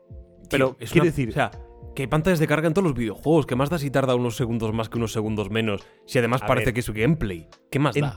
no, pero es entendible de dónde viene la queja, Pablo, porque las es nuevas entendible de dónde viene, pero te quiero decir que, que es que es que tienes, tienes que ser muy autoconsciente para decir, mira, estoy aquí cruzando este muro y esto es una pantalla de carga. Tío, disfruta del juego, que a veces en las pantallas esas hablan y hay cosas, ¿sabes? Es como, ¿qué más da? Sí, bu- bueno, o sea, en- entiendo la queja en el sentido de no aprovechar de las nuevas tecnologías y lo que te ofrecen. Eh, Sí, es que lo entiendo, pero, pero es un poco una tontería. Y además hablando de Calisto Protocol, que anda que no ha salido con problemas y te dedicas a quejarte de este. Me cago en la leche. bueno, sin más, era el, el alegato que quería hacer. ¿Algo al respecto, Pablo? no, ya lo has dicho todo tú. Bueno, pues tu última noticia mala, o no tenías más, o era esto también. La de Calisto. Bueno, pues Calisto nos abre paso a qué? Calisto. nos- ¿Cómo, cómo? A ver, a ver, ensaya. A ver, otra vez, otro poco, a ver, a ver, dame la nota. Dale, dale, dale, dale. a las noticias locas.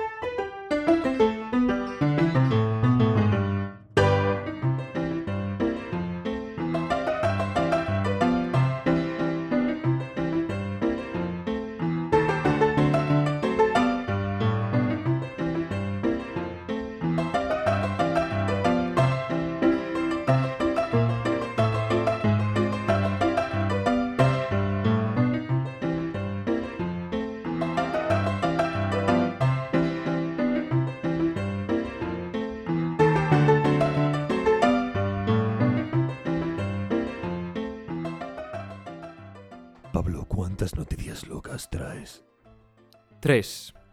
Yo también. Oh. Y seguro que nos Oh. hemos pisado en dos. Mínimo. ¿Así? Mínimo. Mínimo. Bueno, pues empiezo yo. Mínimo. Ah, mínimo, mínimo. Esto va a ser súper rápido, ¿vale? De acuerdo. Yo ya me estoy riendo. Joder. Es que, es que me hace mucha gracia. City Project Red, ¿vale? City Project Red.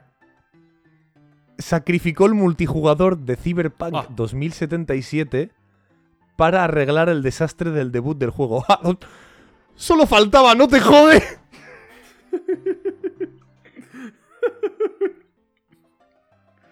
De verdad. Tiene...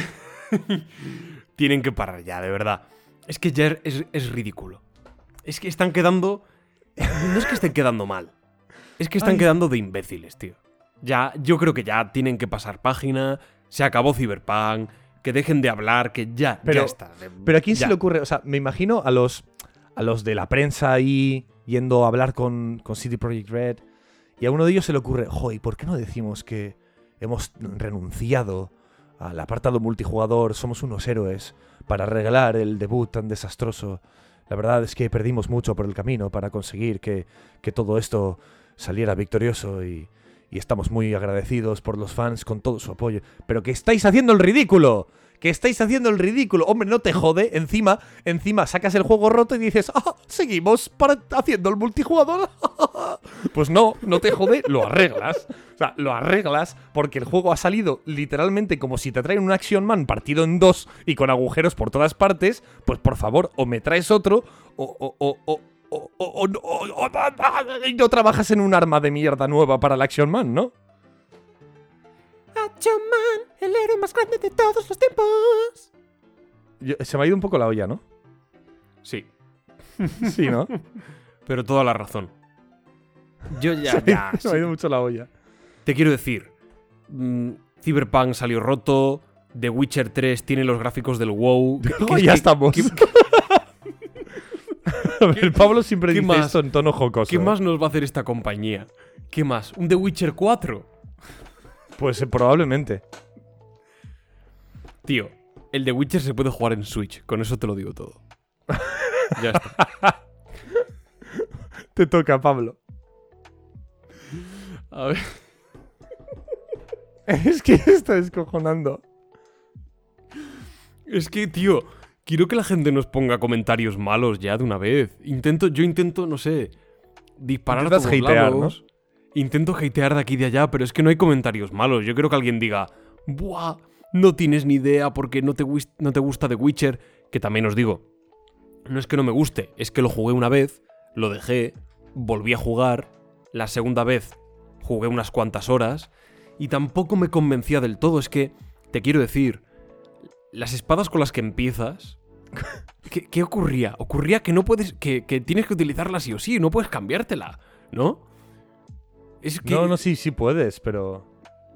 Bueno, A mí me hacía algo, a mí me hacía como que me obligaba a utilizarla para algunas cosas y era como, pero, pero esto no es un RPG, donde yo puedo cambiar mis movidas y mis, mis cosas tope. No sé, hay cosas que me parecen muy raras del videojuego, no, no lo acabo. Le tengo que dar una tercera oportunidad. otra vez. Bueno, es que con el. ¿Cuándo- ¿Cuándo vas a contar la historia? Ya, es que con el de Witcher hay una movida. ¿Y cuándo lo vas a contar? Algún día lo voy a contar, pero hoy no es ese día. ¿En los premios Ceferina? Hoy no es ese día. Vale. Ok, ok. Llevamos un año y pico vendiendo esta moto. Es verdad, es verdad. Es que, a ver, Pablo, me parece un poco feo que sigas est- estirando la moto de, de- de la historia del The Witcher 3, ¿eh? Ay, ay, ay. En fin, ¿con qué estamos? feo. ¿Con noticias locas? Sí, vas tú. Vas tú. Muy rápidamente también. Amuran. Vale. No, no la he traído, pero la he leído. Uh. Ah. Amuran ha recibido Vale. un regalo.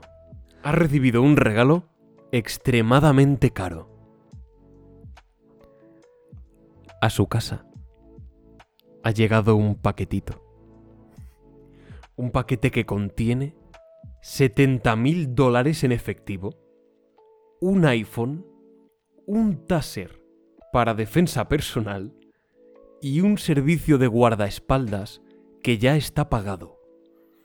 Todo esto se lo ha enviado un fan totalmente, insisto, de regalo para ella, 100% real. Están las imágenes del streaming donde Amurant cuenta el dinero, abre la caja, se ve todo lo que hay, lo muestra a cámara. Una absoluta locura. A ver si alguien, a ver si alguien algún día, a ti a mí, nos envía también otro paquetito, ¿sabes? Con otros miles de dólares, con, con pesetas, ¿sabes? Con, con miles de pesetas que ya no te las cambian a euro, pero bueno. Es que a lo mejor el padre de uno, o el, el padre o la madre de uno de los de nuestros oyentes es un, un o una jeque árabe. No creo que una, porque esos países son un poco machistas, pero bueno, un jeque árabe y, y- y nos regala un yate, ¿sabes? Por ejemplo. Y, tenemos, y a partir de ahora tenemos que hacer el refugio del Sherpa desde un yate, En alta mar. en alta mar. Cada día es diríamos, hoy estamos desde las costas de Chile. ¿Qué te parece la noticia? Bien, ¿no? Pero, a ver, Amurán tiene ese dinero y más, ¿no? Para pagarse todo eso, Ya, quiero decir. pero es que esa es la cosa, o sea, Amuran es millonaria. Además entiendo que se ha librado de su marido o su pareja o lo que fuese. No sé, parece que es que tampoco se sabe mucho más, ¿no? Pero diríamos que se ha librado de su marido que ha vuelto o estará volviendo a la normalidad. Cuando digo que se ha librado, es que aquí no lo hemos comentado. Sí, lo hemos mencionado muy por encima. Sí, lo mencionamos. Bueno, ya, ya lo- todos lo sabéis lo que ha pasado con Amuran. Que la pobre era víctima de. de. bueno, no sé. No sé cómo definirlo, es que era una locura. Eh, Extorsión de, por su de marido. extorsión, secuestro. No sé, un- una cosa terrible, la verdad. Una eh, la de pobre- varias cosas, sí. Sí. La pobre pues habrá tenido que pasar por. Imagínate, ¿no? Por qué situaciones. Y imagino que habrá recuperado el control, parece ser, de su vida. Entonces ella, ella es millonaria, pero aún así le regalan dinero, ¿sabes? en fin. Eso era todo. Bueno, voy yo. Esta yo creo que igual también la has traído. A ver. Sonic, Pablo. El erizo. Sí, el erizo. No, no he traído. No, no solo no he traído nada de Sonic, sino que no he leído nada sobre Sonic. Es- los fans que, es que te vas a reír. Eh, que por cierto, cuando esto es importante, cuando estéis escuchando este programa, esta noche, si es que lo estáis escuchando el día de lanzamiento del programa, vamos a Mm. estar en directo viendo los Game Awards esta noche, ¿vale? Así que podéis pasaros por nuestro Twitch, eh, que empieza el Game Awards a la una y media de la noche, lo sé, es muy tarde por la mañana. Yo me he cogido el día de- del viernes de vacaciones para poder cubrirlo. y verlo. Pero bueno, barbaridad. Eh, es que tenía un poco que ver con, con la noticia. Por eso me he acordado y he dicho, pues lo menciono. Porque los fans de Sonic están acusando, bueno, a los fans, algunos me imagino, los fans, todos en plan en conjunto, los fans de Sonic acusan a Genshin Impact de sobornar a la comunidad para ganar en los Game Awards.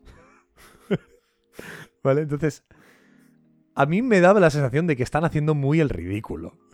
O sea, acusando a los de Genshin Impact de sobornar a la, a la comunidad. Me parece... A ver, voy a decir lo que opino de la comunidad de Sonic. Ah, pero Eh, que eso tiene comunidad. es que es la, es la movida. Eh, Sonic es un personaje que, bueno, por la relevancia que tuvo, y, y porque la tuvo, muchísima relevancia, pues sigue en nuestro colectivo popular, en nuestra mente, y, y se le utiliza en varios momentos. Hay algún juego de repente que sale. El Sonic Frontiers, que nadie ha hablado del Sonic Frontiers, que llevaba anunciándose juego de mundo abierto de Sonic, salió hace un par de semanas y ni Dios ha hablado de él. Pero bueno, Sonic está como, como digamos, como, como objeto de entretenimiento, está casi, casi desaparecido, o al menos se ha convertido en algo de segunda, tercer plano, de segundo, tercer plano. Y, y es algo, tampoco lo digo como algo para, para despreciar, ¿no? No lo digo como desprecio. Bueno, hay veces que algo eh, va perdiendo fuerza y a veces algo que algo va ganando fuerza. Y el caso de Sony pues ha ido perdiéndolo y es algo innegable. Es algo a la vista de todos. Pero el tema es que a veces los fans de Sonic son como muy altivos, en plan, no, pero Sega y Sonic es lo mejor que nos ha dado el videojuego en la historia y son como muy de este rollo, ¿sabes? Algunos, repito, algunos, porque aquí, como siempre, de todo. Al igual que, mira, ¿eh? que Pablo y yo somos super fans de Dark Souls y Miyazaki. Hay muchos fans de, de los Souls que son absolutamente imbéciles, ¿vale? Absolutos imbéciles que van por ahí diciendo, no, tú no te has pasado el juego porque este boss lo has hecho invocando, así que no eres un true gamer. Tú lo que eres es un imbécil, ¿vale?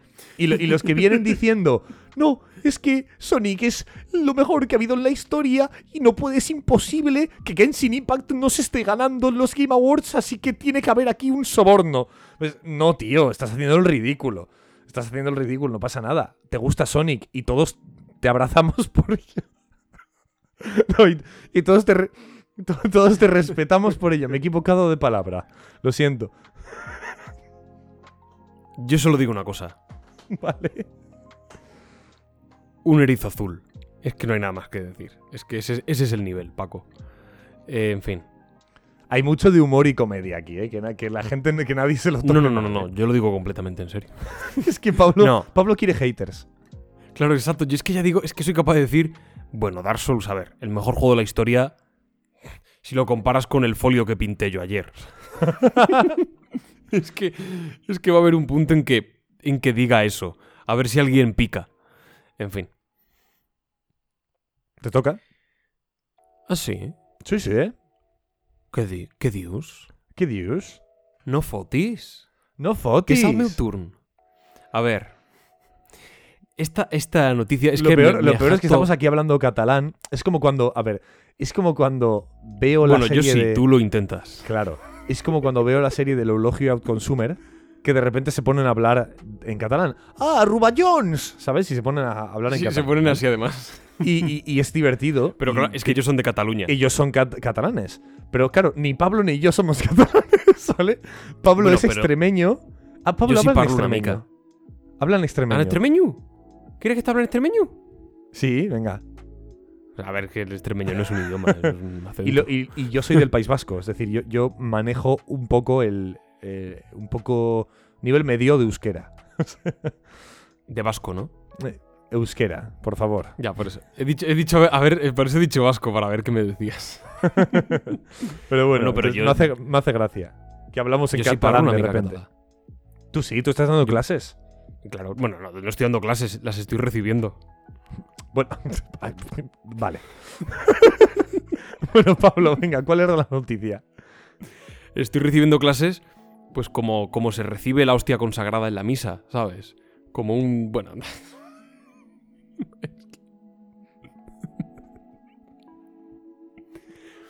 Yo decido no hacer los comentarios. o sea, no, no. Yo esperaré, Como- eh, callado hasta, hasta tu noticia, ¿eh? Esperaré Cómo callado, se ¿vale? recibe el pan y el vino. Como se recibe. Como se recibe la siguiente noticia. Y me jacto de haberle puesto un titular con gancho. Un titular que es. Embarazo como tapadera. Eh, podríamos decir a partir de ahora así los titulares, ¿eh? Embarazo como tapadera. ¿Y por qué le he puesto este título? Porque es que una mujer... ¿Lo has leído esta noticia, Charlie? ¿No? Bueno, pues una mujer china ha fingido estar embarazada de varios meses para ocultar en una tripa falsa 200 procesadores Intel, Intel Alder Lake y 9 teléfonos iPhone. Un total de 50.000 dólares que lo que pretendía pues era intentar pasarlos por aduana para eludir los impuestos. Claro, la han pillado, decía que estaba embarazada de X meses, no cuadraba con el tamaño de la, de la tripa que llevaba y... Joder, macho, imagínate. ¿no? ¿Qué, pasa? que- me, que me da hasta, me, da, me da hasta penita, o sea... me da penita que le salga mal porque no cuadra los meses que está diciendo con, la- con el tamaño de la tripa. Decía como cinco meses o así, decían, no puede ser el tamaño de la tripa, tal. Claro, entiendo, no sé si era por grande o por, o por pequeña. Pero eso cómo se pilla.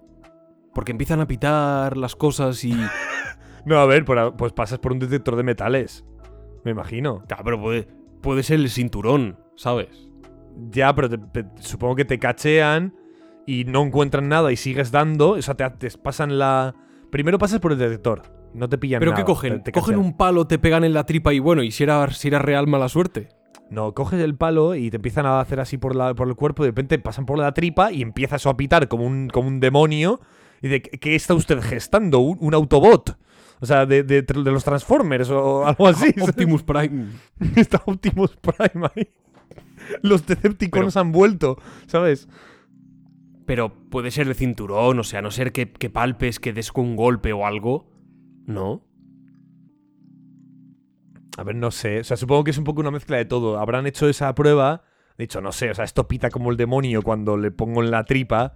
Y luego le preguntan, oiga, ¿usted cuánto tiempo lleva embarazada? Y dice, ah, cinco meses. Y tiene ahí, yo qué sé, el, el- el estómago de. De. De no sé, Manny. de, de Manny Manitas, ¿vale? No, de Manny, el mamut de, de Ice Age. Manny. Ah, vale. Pues tiene un estómago ahí de la leche y dirá, pues bueno, a ver, yo creo que no cuadra la historia con lo que nos dice y además esto está pitando como los demonios. No sé. Yo estoy Yo, si hubiese sido ella, si hubiese sido ella, al, al quitarlo, entiendo que le habrán quitado la tripa y se habrá caído ahí toda la movida. Yo habría dicho, ¡ya viene, ya viene! Tú- Tú mantendrías la historia hasta el final. Totalmente, yo, ah, pero hasta, hasta las últimas consecuencias. Vale, vale, madre mía. ¿Me toca? Eh, sí, El ejército de los Estados Unidos, Pablo. no hemos coincidido en ninguna. El ejército de los Estados Unidos. Tampoco es muy loca esta noticia, ¿eh? Realmente no sé por qué la ha traído en loca. Pero bueno. Eh, el ejército de los Estados Unidos planeaba reclutar jóvenes a través de Twitch y Call of Duty. No es muy loca en realidad, la verdad que lo estoy pensando. Pero bueno, ya sabes, a través de patro- patrocinios, aparecer en el videojuego, eh, dar un poco el mensaje y transmitir los valores del ejército americano, etcétera, para intentar que te unieras a, a la causa, ¿no? Al ejército. Y ya está, esa es la noticia. No sé por qué la he traído aquí, Pablo. Bueno, ten en cuenta que en la tercera película, cuando Indiana y su padre se encuentran en el, en el castillo entre la frontera de, eh, de Austria y Alemania, en ese momento, cuando se da cuenta de que los cables, o sea, se da cuenta de dónde está su padre por los cables. Me acuerdo, le, le dice Elsa, ¿cómo sabes que es aquí? Y señala a Cindy, por los cables. ¿Y Carlos? ¿Estás ahí? ¿Te- Aún te- no has te has terminado. Es que no me había dado cuenta ni de que te habías ido. Aún no has terminado, ¿no? De hablar de Indiana Jones, ¿no? No, no, no, to- todavía no, me queda un poquito más. Puedes, Vale. puedes irte al, al Venga, estanco, ¿vale? Vale. Perdona, que es que Carlos. Es que estás, viene a, está estorbando, básicamente, no. Disculpadle, ¿eh? Bueno, como iba diciendo, en el momento en el que mm, Indiana pasa para ir a la ventana de la habitación de su padre, pasa por, mm, por un, un vacío, él coge el látigo, eh, hace, hace así contra ¿Has una de las cuerdas y ahí se puede... Car- Carlos, es que, a ver, es que estás estorbando, ¿vale? No te lo Vale, quiero vale, decir, vale. pero... Ah, ah, pues vengo en un minuto, venga. Vale, bien. Entonces, como os decía, él hace así con el látigo, se engancha unos cables que hay ahí, y si os fijáis se nota que ahí no está lloviendo. Supuestamente hay efecto de tormenta, hay sonido de lluvia, y es uno de esos errores, muy anecdótico, pero es uno de esos errores de, de la película, que en ese instante se ve claramente que, o, o da la sensación de que no está lloviendo. Eh, es- como un fallo ahí como de racor curioso, ¿no? Al menos da esa impresión. ¿Has terminado Justo ya? terminado. Sí, sí, sí. Madre mía, de verdad. Bueno, Ah, eh, y otro detallito. sí, sí, sí. lo- lo- no.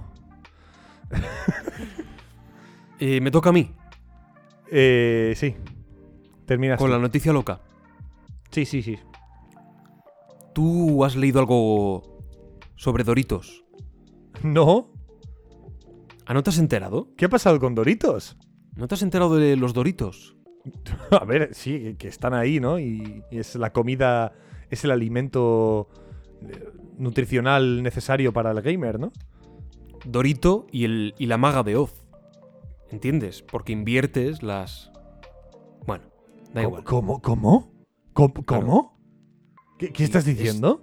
Dorita y el mago de Oz, pues si haces el cambio es Dorito y la maga de Oz. Haces una... Cambias el, el género, ¿no? En más masculino, el del mago, maga. Es... No hagas caso al hombre que está detrás de la cortina. Bueno, mi última noticia loca es... Está relacionada con Doritos. Es que no puedo más. Y el titular dice así. Me jacto también de haber escrito este titular. Doritos Crunch, un sistema que permite reducir el ruido que hacen tus Doritos. Sí, sí, repito. Doritos Crunch, un sistema que permite reducir el ruido que hacen tus Doritos. Y es que se trata de un sistema gratuito que Doritos ha creado para precisamente reducir el ruido que hacen los snacks al ser masticados. Está pensado, por supuesto, para los streamers. Está testeado y funciona. El propio Auronplay así lo ha demostrado, quedando fascinado ante tal obra de ingeniería de la humanidad, que tú te comes unos doritos en el stream, ahí frente a, frente a todo el micrófono, y han conseguido que el sistema detecte el sonido, el crujido, ¿eh? ese crunch, crunch, crunch, ¿eh? Waka waka eh, eh, porque esto es África, pues ese crunch crunch ha conseguido mitigar lo que desaparezca y que por lo tanto puedas comer doritos sin molestar a tus seguidores. Y desde el equipo de marketing han dicho, siempre nos ha enorgullecido que Doritos fuera una de las opciones preferidas para el snacking entre partidas y streams. Poniendo al consumidor en el centro, tardamos poco en darnos cuenta de que ese crujido tan característico era a su vez un problema para la comunidad entre streamers y entre gamers. Decidimos ponernos manos a la obra con Crunch Cancellation para poder seguir siendo el snack ideal. Me parece, me parece una campaña de publicidad increíble. Son unos malditos genios. Y además el sistema funciona de verdad.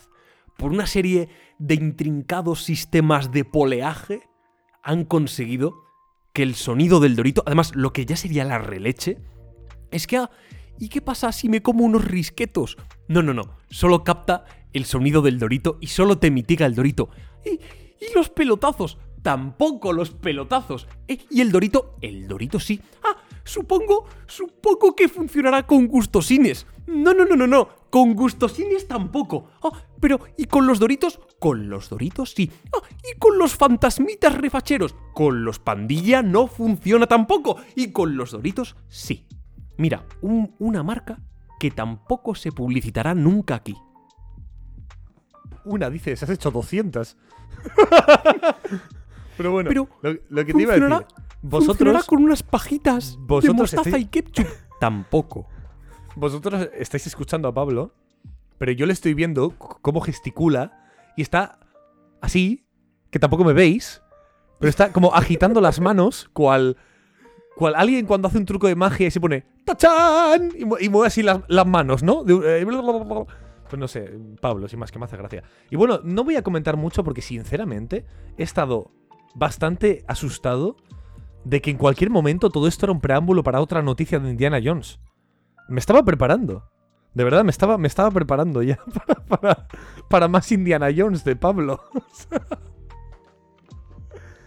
Madre del cielo. ¿Quién gana? ¿Quién gana? ¿A buenas ganas tú? A malas no lo Eh. hemos dicho. ¿Quién gana a malas? Eh, malas hemos empatado porque los dos hemos traído Calisto Protocol y tal. He puesto empate. Y ¿Tú de qué has las traído? locas, ¿Qué tareas de primera noticia? ninguna, solo esa. Ah, yo traía la de Miyazaki. Mm, bien, me parece muy interesante. Sí, te voy a dar a ti. Bueno, la has traído en malas, que tampoco es que sea mala, ¿no? Pero bueno. En interesantes. Nueva categoría. Bueno, y locas. Yo creo que ganas tú, ¿eh? Yo creo que también. O sea, Pues he te ido digo una cosa. Sí, sí, ha sido desobrado. Es- eres, un, Es increíble. Eres un cabrón. Eres un cabrón. Es increíble. Vas, vas ganando por una. Pero espérate. En tierra de nadie. Uh, Pablo, Pablo, Pablo. ¿No sabes uh. cómo se está intensificando el debate de la compra de Activision Blizzard de Microsoft? Madre mía, está viendo estas semanas unos, unos tomas y dacas por parte de las dos empresas, parte de Sony, por parte de Microsoft. Se están lanzando pullas, algunos con más arte que otros. y además, la Comisión Federal de Comercio, que es la que tiene que decidir si esta compra puede acabar en monopolio, en, en este tipo de bueno, movidas financieras que vamos a hacer como que entendemos, ¿vale? Al parecer está dividida con el tema. Parece que todo va a salir bien para Microsoft. Parece, ¿vale? Pero se está poniendo calentito el tema, ¿eh? Se está poniendo calentito. ¿Tú qué crees que va a pasar al final? Yo, pues que en dos años Sony deja de existir. Ya. No, no, no. Es que fuera de coñas. Es que eso es muy posible. Ah, en dos años y creo que es imposible, pero, pero sí. ¿Pero en llega. cinco? Bueno, no lo sé. no lo sé. La pregunta es: Sí. ¿veremos la PS6? Es que mira, Atari. Atari también le fue como el culo, pero todavía existe. Pero existe porque. ¿Por qué?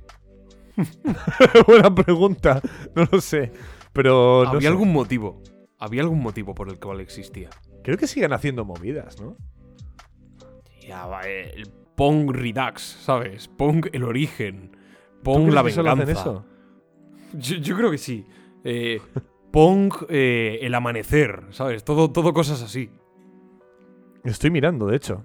A ver. Pong Hace- el ah, corte del director. ¿Qué hace juegos para móvil? Pues eso.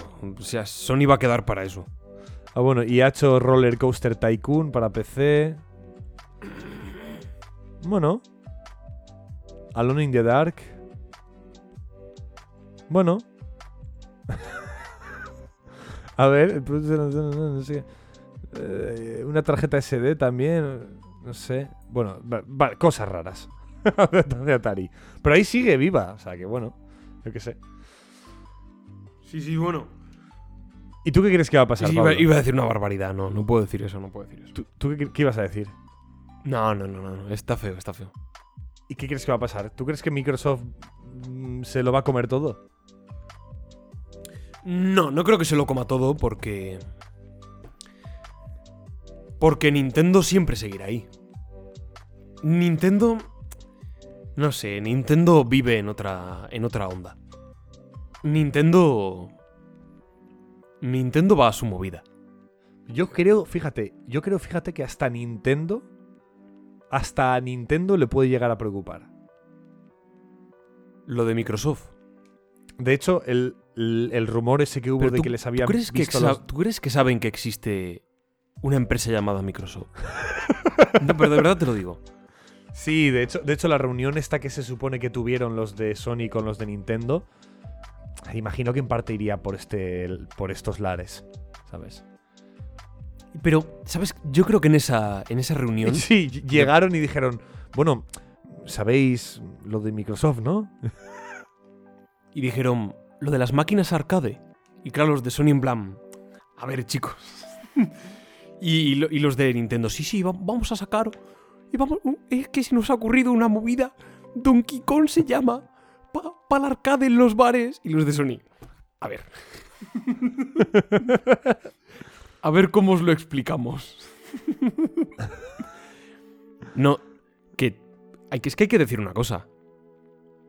Que la Switch ha vendido más de 100 millones de copias. Carlos. Que es, Es una una maldita locura. Sí, pero, Pero pero, es un poco trampa, ¿eh? Es un poco trampa. Como un poco trampa. Digo, comparando con Xbox es trampa. No, no, comparándolo con, con- con lo que quieras, con los chicles que se venden al día. No, que han pero sí, vendido 100.000 100.000 consolas. sí, bueno, pero si tú comparas eh, los PC, los PC gamers, eh, o sea, sumas los PC gamers y todos los que tienen Xbox, y vamos, el, el público mayoritario está con Microsoft. Sí, por supuesto, pero, pero ellos se esfuerzan. Pero, pero ni. Te quiero decir que siguen sacando Mario Bros. Treinta y pico años después. Que, que plantéatelo un momento. Sí, no, no, es, es muy harto. Sí, es, es muy Son heavy. unos genios. Es muy, es muy heavy. Y luego Que- y luego está dice- Pokémon. Y luego está Pokémon, Luego está que es la IP más claro. grande de la historia. Y de pronto, y todo, todo el mundo, no, es que, es que Nintendo. Y di- dicen, bueno, pues mira, tomad el Breath of the Wild, el mejor juego de la historia, para que os calléis. ¿Sabes? Y todo el mundo, oh Dios mío, ¿cómo es posible? Sí, son un poco genios, la verdad. Son. Yo no aspiro a. Yo aspiro. y Dice, ¿qué quieres ser de mayor? Yo, Nintendo. yo de mayor quiero ser Nintendo como concepto. es que es muy heavy. Me hace mucha gracia. Hacen juegos que tienen exactamente las mismas mecánicas que hace 20 años, más pulidas y más bonito y tal. Mario Bros. al final, o sea, el Mario Odyssey es exactamente igual que el Mario Galaxy, con, tres diferencias muy pequeñitas, ¿vale? Mecánicamente es lo mismo, es la misma movida. Sigue vendiendo la misma mierda, o sea, sigue siendo increíble. O sea, es Mario Bros. todo el mundo lo espera como agua de mayo, o sea, es como cuando venía en aquellas épocas, en acuestes épocas, ¿vale? Ve- Venía el circo a tu ciudad. Me cago en la leche, ¿sabes? Vamos todos a comprar una entrada al circo porque esto es inaudito, ¿sabes? Ay. Ay, ay, ay. Ay. Ay, ay, ay, Carlos. Bueno, ya hemos terminado las noticias, ¿no? Ah, ¿O querías Sí, contar parece algo? que sí. Algo sí. personal. Eh, bueno, eh, no necesariamente, ¿no? ¿No has visto miércoles? No, miércoles es mañana. Bueno, o Merlina en Latinoamérica. en Es verdad, claro, la gente de Latinoamérica estará diciendo. ¡Wey, qué chingados es miércoles! a ver, con cariño. ¿Te has, te has dado cuenta cómo nos imitan a nosotros los, los latinoamericanos? No, nunca lo, nunca lo he visto. Ostras, ponen como voz de doblaje. A mí me parece muy chulo. Como voz de doblaje en español, Sí. que es como muy artificial. Sí. Creo que son las doce y media. Tal vez sea hora de ir levantándonos.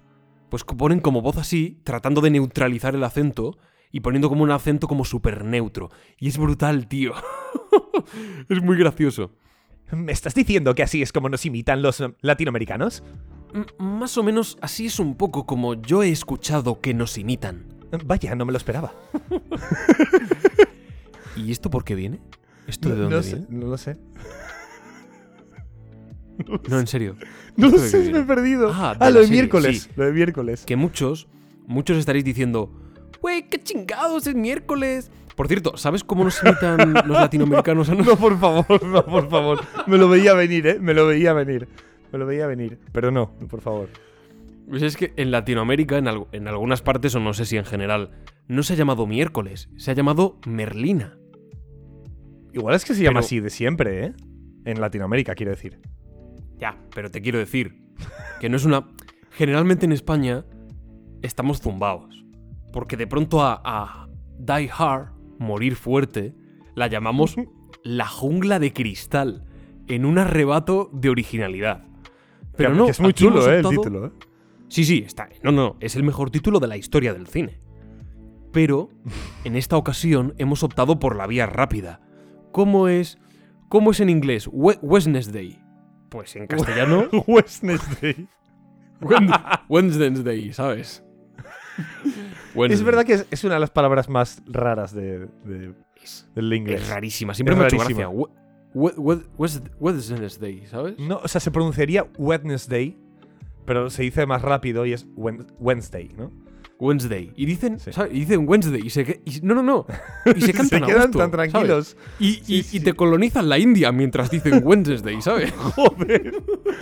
bueno, el, el caso es que se ha, se ha hecho muy viral un tweet. Me, me- me hizo muchísima gracia, de verdad. O sea, me, me estuve riendo un buen rato. Eh, de, pero claro, no tiene nada que ver con, con reírse de, lo que. de cómo lo traduce en Latinoamérica o en España, no. Tiene que ver con reírse de, de una persona que se mete con, una, co- con otra comunidad sin haberse investigado nada antes, ¿vale? Absolutamente nada. Porque es una chica latinoamericana que dice, ah, tengo sin querer el Netflix en castellano de España, en español de España, y la serie se llama Miércoles en vez de Merlina. Ja, ja, ja, qué graciosos estos españoles. Y alguien le respondía, "Jo, cuando te enteres de cómo se llama originalmente. Porque originalmente se llama Miércoles en inglés. Entonces, no sé. Tenía mucha gracia el tweet. Tenía gracia, sí, sí, sí. Y bueno, que la serie está muy bien. A ver si alguien nos funa por algo de lo que hemos dicho ya de una vez. Joder. Pero, ¿por qué quieres tú funas todo el rato? No sé, me apetece que nos funen, Bueno, tío. Vamos a hacer un trato. Si nos funan, te encargas tú, ¿eh? Te encargas tú. O sea, tú coges Sí, sí, el- pero las redes y Te digo respondes. una cosa. ¿Cómo nos funen? A ver, realmente no hemos dicho nada funable. to- Todo, er- todo eran coñas y lo hemos dicho, pero. Si a alguien le ha molestado lo de Sony, si alguien se ha sentido atacado por Nintendo o algo y lo pone en los comentarios, te juro que mi respuesta va a ser. Mi respuesta va, en resumen, va a ser gracias. Gracias. Gracias. Un año después, estábamos esperando tu llegada como el advenimiento de un Mesías. Gracias. Te lo digo muy en serio que va a ser mi maldita respuesta. De acuerdo. A mí me parece estupendo, ¿eh?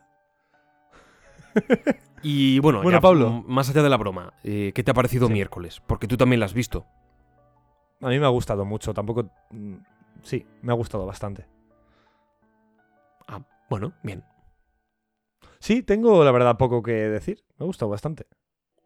Mm, así, lo resumirías así, ¿no? No, Sí, me ha gustado bastante. y- Recomendada. ahí. Recomiendas, ¿no? Sí, sí. Recomendid. Vai refugio de Sherpa. Eh, miércoles. Bueno, estaría. Recordad que al principio Pablo ha dicho, yo he dicho, he dejado de fumar. Y Pablo ha dicho, yo he empezado. Y se nota. Lo que pasa es que te, creo que has equivocado de género. La gente pensará que voy fumado a veces. Y yo soy. Es posible, es posible. ¿Crees que soy una de las personas más sanas que conoces? No mentalmente. Vale. Vale. No, no sé si más, pero sí, eres sano. No sé qué quieres que te diga. No, a mí no. A los oyentes. Eh... Joder, es que no sé, es que no sé, Pablo, ¿qué, me- qué está pasando, por favor? Yo, una cosa sobre miércoles. Sí. Mm, es que merece, merece a, a raíz de esto, merece la pena hacer un luces y sombras de Tim Burton. Porque miércoles, al menos los primeros cuatro episodios, están dirigidos por él. Y a mí me ha suscitado una duda, una pregunta, una cuestión. ¿Acaso puede ser este el regreso de Tim Burton? Uf, es mucho decir, ¿eh? Pero la serie miércoles me ha dado esperanzas, me lo he pasado muy bien. Es muy divertida, especialmente esa primera mitad. La segunda empeora, pero bueno, mantiene el interés y mantiene la diversión. Se pierde el factor comedia negra, eh, más adolescente, y se torna un thriller algo más serio. Y a mí me gusta el tono más bien desenfadado. Así que nada, esa es la cuestión, esa es mi... La pregunta que lanzo al oyente. ¿Vuelve Tim Burton? ¿Queréis que hagamos un luces y sombras sobre él? Si queréis, ¿eh? Si no, también... pues, no, no lo hacemos. Hay dos opciones. ¿Lo hacemos? No lo hacemos. Pero sabes a dónde vamos ahora, ¿no? ¿A Pablo, qué más? Yo me iba ya, a ir no, ya. ya no solo ¿Será? llevas una sesión de aventurita, sino que ya llevas dos. ¿De qué me estás hablando? Pues de ese nuevo mundo al que has- te has internado recientemente. Pero... ¿Te das cuenta que llevamos una hora 45 casi? En noticias. Sí, efectivamente. Yo he Creo que es la traído- vez más, que más larga. Yo he traído Sin seis noticias solo. es que, ¿sabes qué? Yo es que estoy, ahora mismo estoy muy a gusto. Yo, yo no pasaría. Te lo digo de verdad. No, ¿Seguimos con las noticias? ¿Sabes, ¿Sabes la de cortes que he apuntado? Que pueden ser para clips. 1, 2, 3, 4, 5, 6, 7, 8. Yo apunto dos. ¿De dónde has sacado ocho? ¿Has apuntado dos? Sí, sí. Joder. Bueno, son Bueno, múltiples, Pablo. ¿no? O divisor, o cómo es. Eh, tienes los, los cordones desatados, ¿eh? Uy, uy, espera que me agacho. A ver, a ver. Por aquí la anguila sale, entra de la cueva. ¡Ay! Vale, ponte la gorra, Ah, ¡Ay! Bien amarrada. la, mo- la mochila. Vale, tiene- me, me imagino que no te has olvidado las Pokéball en casa, ¿no? No. Pues nos vamos al mundo Pokémon.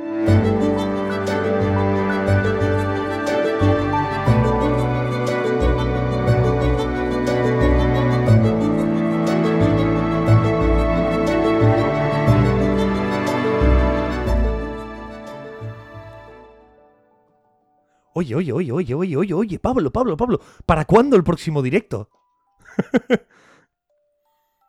Pues a ver. El siguiente va a ser de. mm, Del. Los de Game los Awards. premios estos que dan. Que dan esta Los premios estos. Los premios Sí, estos hombre, que dan esta gente. La convocatoria esta que hacen, hombre, eh, a todos los años. ¿Cómo se llama eso? Los Game Awards. Eh, sí, la. Eso. Eh, eso- El siguiente directo será ese. Pues el de Pokémon puede ser la semana que viene. Increíble, ¿no? Sí. Pero, pero increíble. bueno, el caso, Pablo. Tío, ¿qué, En el qué segundo- está pasando? en- En serio te lo digo. No, está, está pasando siendo algo un programa raro. muy Sí, está siendo un programa muy tonto. No sé qué está pasando. Yo también lo estoy notando, me está siendo un programa muy tonto. No sé si es que estamos estamos tontos o Yo te, No, te digo la verdad.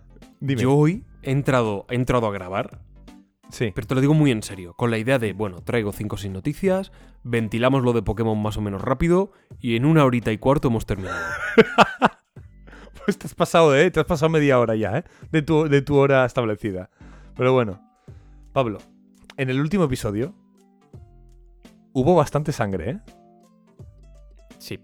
Hubo bastante sangre. Bastante, bastante sangre. Bastante sangre. Empezamos el episodio muy chill, a que pem, pam, pem, pam, pem, como tú sueles hacer, ¿no? Pem, Sí, sí, así, pam, como mato a- a los Pokémon. pam, pem, pam. Y derrotaste así a, a Brock. Conseguiste tu primera medalla de gimnasio, que casi parecía un combate de, de- de cualquier tío normal por ahí, que con Bulbasur es más fácil que, que, que yo que sé. Les hacías latigo cepa y los matabas de un golpe. Pero bueno. Abusas de las drenadoras. Abusas de las No es que abuso, es que, es que son increíbles. Sí, es cierto. Es cierto. Sí, no, me parece bien Lo que, que pasa que, claro, drenadoras. Pasa lo que pasa. Que te encuentras a Chanderman y...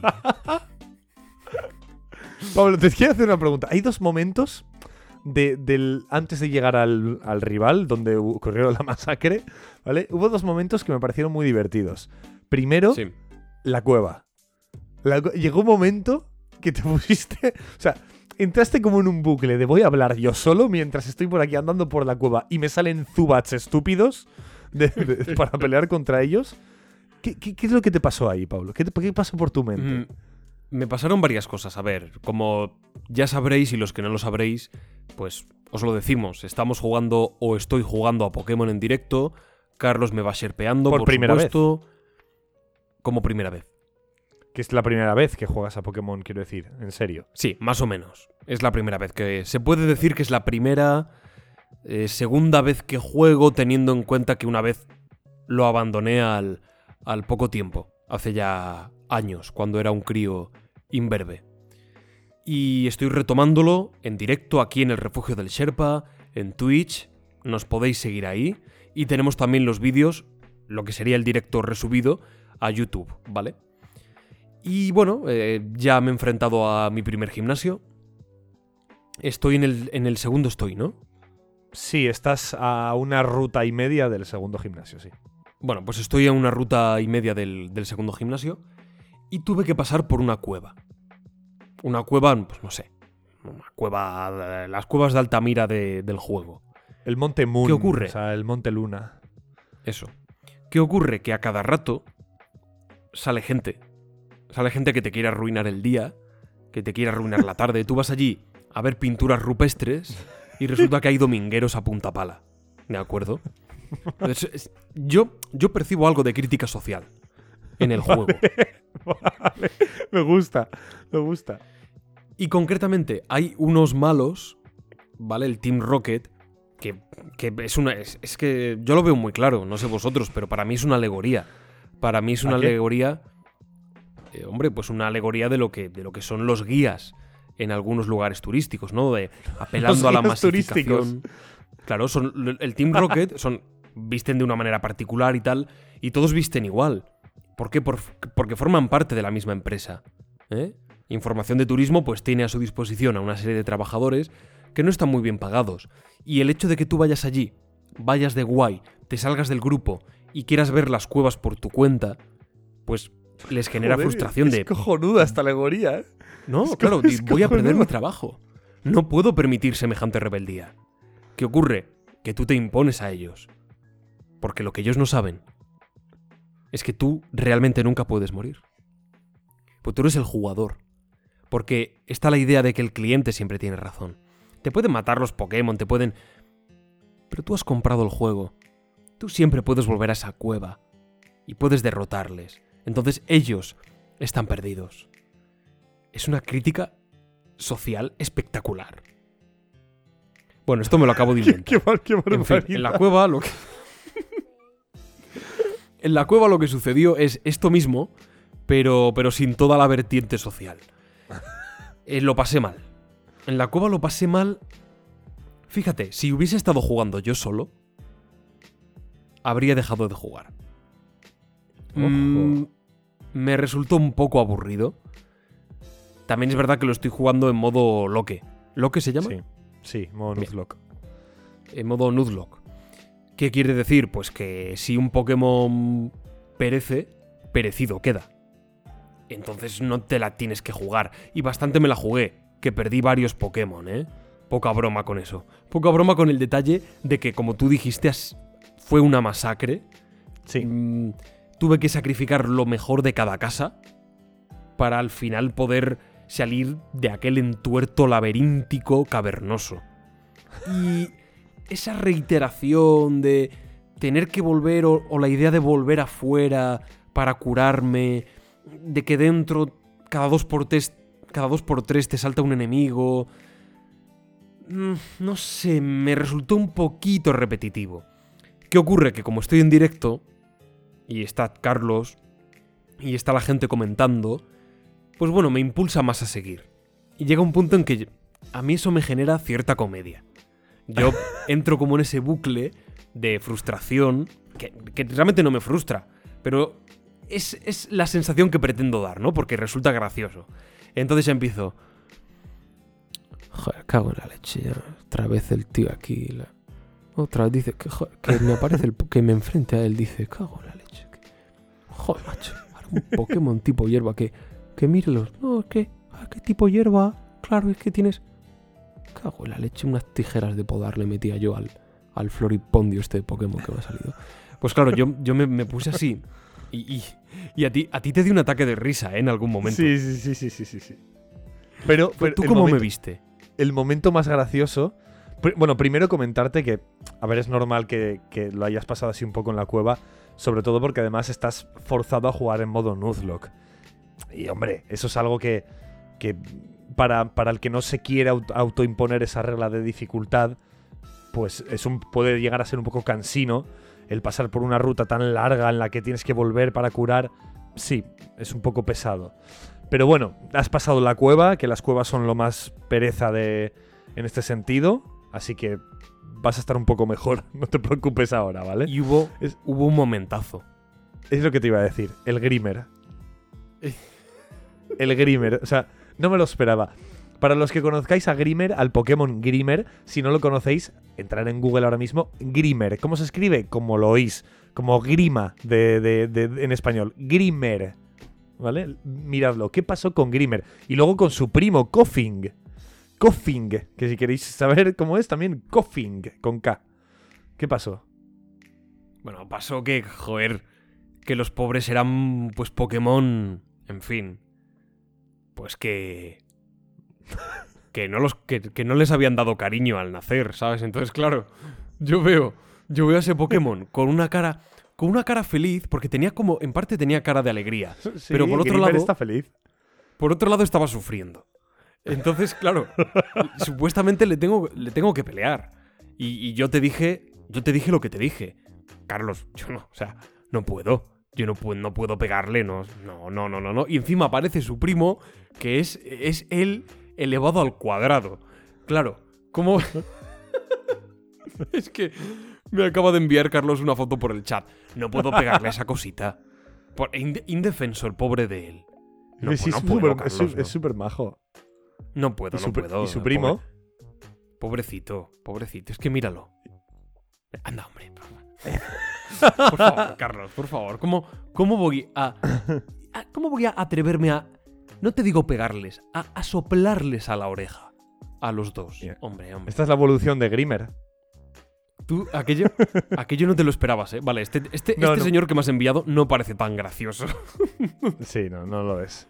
Pero bueno, no parece ver, tan amable. me, hizo, me hizo mucha gracia el momento, la verdad. Fue bastante. o sea, os animó, os animó a venir a, los directos que son muy divertidos, incluso si no sabéis de Pokémon, ¿eh? O sea, son un- extremadamente divertidos. Pero bueno, pero aquí donde ocurrió realmente el, la catástrofe, porque fue una absoluta catástrofe, fue con el rival. Fue con el rival, donde cometiste algún error, pero no fue tanto por tu error, ¿eh? La verdad es que se complicó el tema, pero sí que cometiste algún error que podría haberte solucionado el combate. Eso es importante. es que. mm, todavía le, he- le he dado vueltas.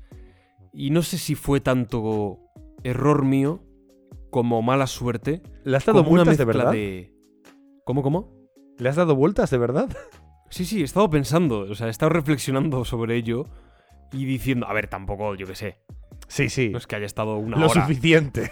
sí. Exacto, una hora reflexionando. Pero sí luego lo he pensado y he dicho, joder, la que lié el otro día, no sé si. Claro, me, sale, me salen varios Pokémon a un nivel considerable. Creo que era nivel 14, 18, nivel 17, una cosa así. Sí. Y yo tenía también, pues tengo un. Tengo a Tasakamikase, que es como se llama, Pidgey. Sí, Pidgey. tengo a Pidgey y tengo a Bulbasur, que son mis dos mejores Pokémon, y los tengo ahí a un buen nivel. Y Bulbasur me gusta bastante porque no se envenena. Eso lo primero. Y en un modo Nuzlocke es muy muy importante que no te envenenen el Pokémon, porque afecta muchísimo. Afecta mucho, te baja la vida súper rápido. Encima fuera del combate con cada paso que das también baja la vida. Y como no tengas una poción o llegues rápido a un centro Pokémon, despídete. Y Bulbasur no se envenena. Además de que tiene las drenadoras y, y todo esto. ¿Qué ocurre? Que es tipo planta. Es débil al fuego. Y el resto de Pokémon que tenía no eran especialmente resistentes al fuego. no tenía un Pokémon tipo roca. No tenía tampoco un Pokémon... ¿Cuál es el tipo metal? Tipo hierro. No, eso es, de hecho, es- eso es al revés. O sea, el fuego es muy bueno contra el acero. Claro, no pues tenías ni, ni roca, ni tierra, ni agua. Eso. No tenía nada de eso. Nada. Y de pronto sale Chanderman... No, eh, Charmander. Charmander era, ¿no? sí, sí, pero me gusta más Chanderman, ¿eh? Ya, a veces lo digo mal de broma, pero a veces me equivoco de verdad. Claro, me sale tirándome bolas de fuego y me En bajaba efecto. tú, que le quitaba como un 40% de golpe de vida, o más. Claro, me veía muerto y tuve que matar a tres Pokémon, tres Pokémon mínimo, creo que fueron tres, Fueron para tres. intentar ganar el turno, ¿de acuerdo? Intentar empezar primero y poder atacarle antes de que me pudiese tirar nada a la cara. Porque era Hubo un descarado momento- el daño que me hacía. Hubo un momento bastante decisivo, ¿vale? Que fue cuando sacaste al Zubat, que fue el primero que sacaste, ¿vale? Sa- eh, tenías a, Creo que mantuviste a Pidgeot, ¿vale? A Pidgey. Y le hizo un ataque muy fuerte el Charmander y dijiste, uh, tengo que cambiar. Y el, primero, el primero que cambiaste fue Zubat. Lo sacaste, obviamente pierdes ese turno, él te atacó y te Pero dejó... es que cuando claro, cuando sacas, el sacar es como si ya hicieses una acción. Atacar exacto. o lanzar. Entonces, claro, estás un poco vendido. Eso es. A no ser que saques pues uno de roca y como es poco eficaz, pues no pasa nada, ¿no?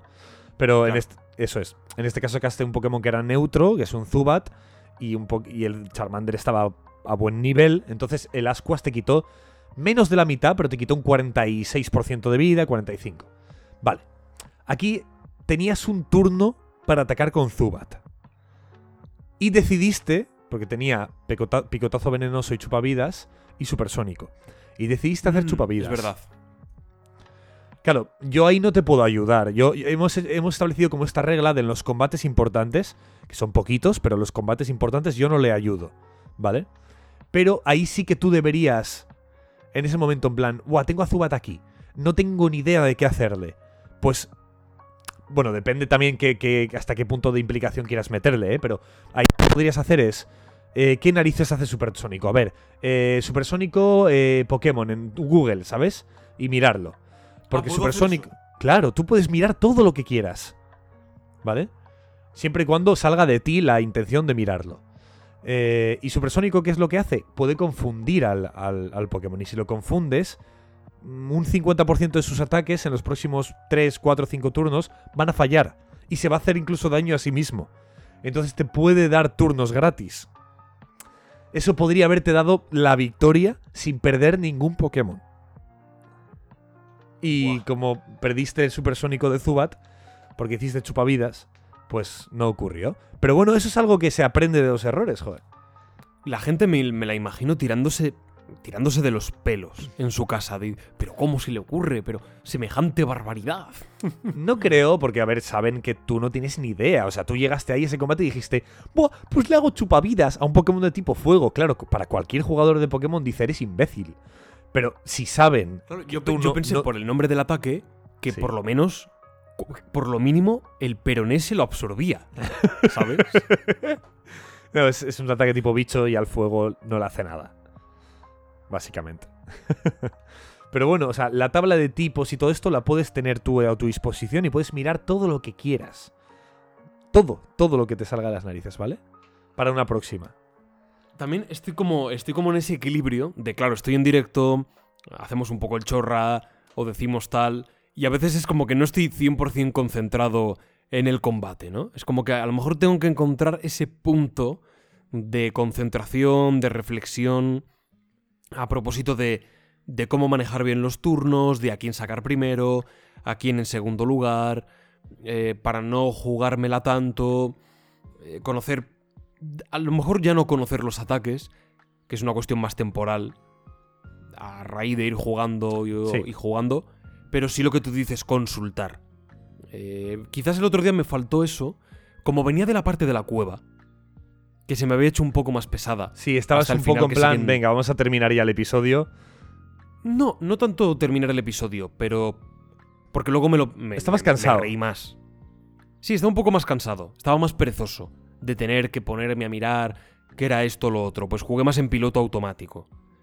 ¿Qué ocurre? Que el piloto automático a veces funciona, pero para combates de este tipo, que sí son ciertamente relevantes, pues ahí...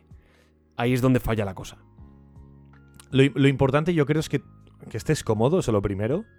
De hecho, yo me tomé el, el esfuerzo y la dedicación de hacerte un documento en Drive en el que tienes sé, lo tengo que un montonazo de pistas, ¿vale? De hecho, te ponía directamente en ese Drive. Lo voy a comprobar un segundito ahora. Eh, eh, ¿Dónde está aquí? La comunidad del anillo, no. Pokémon verde hoja, aquí está. Eh, eh, aquí. Rival 3 en Ciudad Celeste, que es el combate con el que fue una masacre. Y pone, tiene a su, al inicial contrario a nivel 18, que es un Charmander, Pidgeotto a nivel 17, y, y Abra a nivel 16 y Ratata a nivel 15.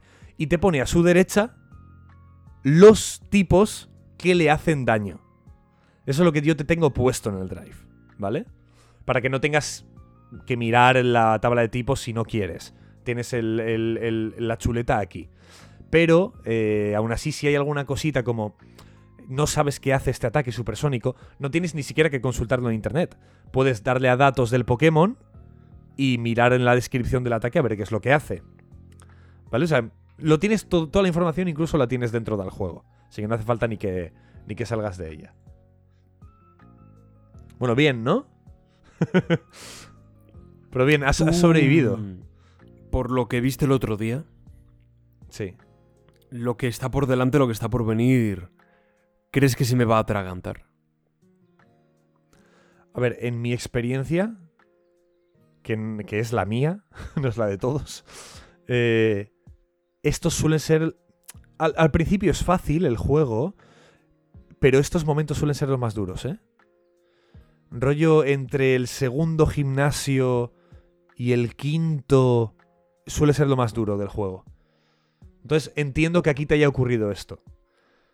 Cuando los Pokémon están al nivel 18, 17, 19, hasta el 29, 28, 30, son, ahí hay muchas diferencias. Hay algunos Pokémon que ya han evolucionado, hay algunos que no, entonces hay demasiada diferencia de, de estadísticas, hay muchos más impases.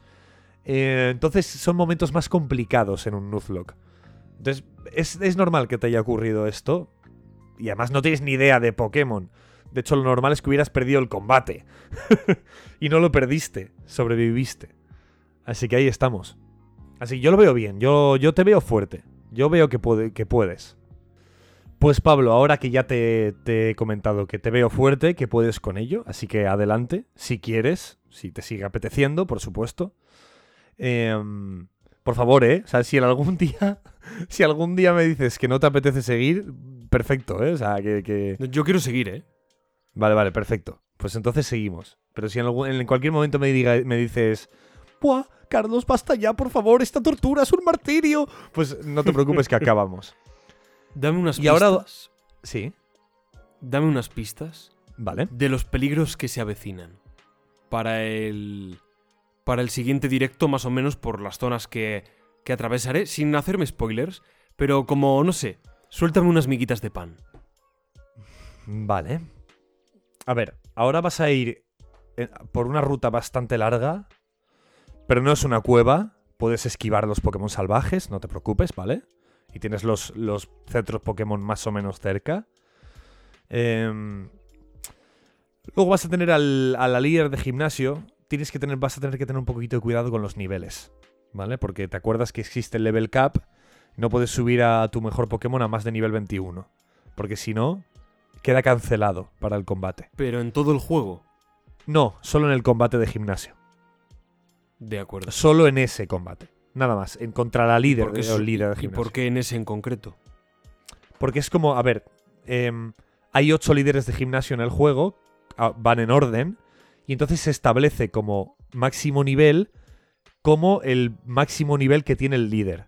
Y cuando ya te pasas el líder, pues se convierte en el, en el level cap el del próximo gimnasio, ¿entiendes? Es para que tú no hagas la trampa, porque esto se, se puede hacer, de yo me cojo a Bulbasur, no capturo ningún otro Pokémon, solo voy con Bulbasur a lo largo del juego. ¿Qué, qué, qué es lo que ocurre si haces esto? que llegas a los gimnasios sacándoles 14 niveles de diferencia. Porque solo estás subiendo de nivel a uno. Entonces te pasas el juego muy fácil. Entonces se establece estos level caps para que tú no hagas esta estrategia y juegues a Pokémon de la forma un poco más correcta, que es haciéndote tu equipo, que esté ba- balanceado por tipos, por niveles y que sea más interesante estratégicamente. Y es- ese es el motivo. No creo que sea muy no creo que te sea muy difícil el gimnasio, porque es de tipo agua y con el tipo planta deberías ir bien. Deberías ir pelotudo. y Pelotudo. Yo creo que para eso, para la próxima sesión, mm, tendrás esa ruta, tendrás el gimnasio. Quizás podríamos llegar a un combate más con el rival. Puede ser. Puede ser. Así que Yo espero cuidado. que no mueran más Pokémon, de verdad, porque es que te ves en un apuro. Y conseguir algún Pokémon, en serio, tipo roca eh, o algo así para... Igual que saco a Bulbasur cuando hay veneno de por medio, pues cuando hay fuego de por medio, sacar ahí un Pokémon tipo roca que me hace de escudo. O un tipo fuego también, sí. Bueno, ah, claro. oh, Perdón, un tipo O un agua. tipo o un fuego, tipo agua, te quería decir. De- sí, de hecho, el fuego contra el fuego es poco eficaz. Pero, eh, bueno, creo que un poquito más adelante vas a poder capturar Pokémon de tipo agua. Con una, de hecho, hay una cosa muy interesante. Te van a dar la caña de pescar un poco más adelante, ¿vale? Con la caña de pescar puedes pescar en los ríos y en los lagos y en los lagos y en el mar Pokémon de tipo agua, ¿vale? ¿Cuál es lo interesante de aquí? Que en las ciudades, como tal, en Pokémon, no suele haber encuentros con Pokémon salvajes. Es decir, no suelen contar como rutas en las que puedes capturar el primer Pokémon que te salga. Pero en cuanto tienes la caña, sí puedes hacerlo. Porque Uh. muchas de las ciudades tienen un laguito, un estanque, un río, un, un- el mar, y ahí cada ciudad se convierte en una nueva ruta posible en la que capturar un nuevo Pokémon de tipo agua. eso Así que puede estar ¿eh? bien. Sí, puede estar muy bien. Y me consigo un Magikarp. Ma- Magikarp te lo, podría, lo, lo podías haber cogido, que te regalaban uno en el centro Pokémon y no quisiste. ¿Y por qué no quise? No se dijiste, "Nah, yo, nah, yo no quiero eso. nah". Seguiste por la cueva. Ah, Pero bueno, al, la- al anciano venerable que me lo quería dar. efectivamente. Te lo Le quería dije, vender, no te lo quería dar, te lo vendía. ¡Calle, señor! Pues eso se convierte en un Yarados. Joder, y eso es bueno. Hombre, está tochísimo. No fastidio. ¿Por qué me di- ¿Y por qué no me dices eso en el momento? Porque te lo dije y tú dijiste, "Ay, Carlos, cállate. Estabas, Carlos, ¿Que ¿Por qué me empiezas calla". a hacer el idiota a veces? Bueno, lo que traemos ahora, Pablo, igual que la semana pasada, que fue bastante divertido, y a ti te, te- te gustó, es crearnos nuestros propios Pokémon y traerlos aquí. Hoy he traído, bueno, técnicamente son tres, pero son dos líneas evolutivas, ¿vale? No, no me, no me estás entendiendo. O sea, son dos líneas evolutivas. La primera son dos y la, la segunda es uno solo, que no evoluciona ni tiene preevolución. O sea, has traído dos Pokémon. Sí, dos líneas evolutivas, sí. Yo he traído uno. Vale. Uno solo, Pero está guapísimo. solitario. Solitario. Vale, pues entonces voy a empezar yo con los míos. bueno, ¿Qué te parece? con, con su evolución. Ah, bueno, vale, pues eh, tiene- es una línea evolutiva de uno o más, ¿vale? Como, como la, la semana anterior. Vale. Bueno, voy a empezar yo, ya que yo he traído dos. Bien. Yo traigo a Panstelei y a Panacueli. ¿Vale? Obviamente todos los nombres están un poco cogidos de etimología, del nombre biólogo, ¿no? Del nombre biológico del, del- del animal en el que se, se basa. Este es un pez, es un animal, es un pez, que no tiene escamas. Tiene piel. Ostras. Sí. Es un pez que tiene una Qué piel guapo. extremadamente dura.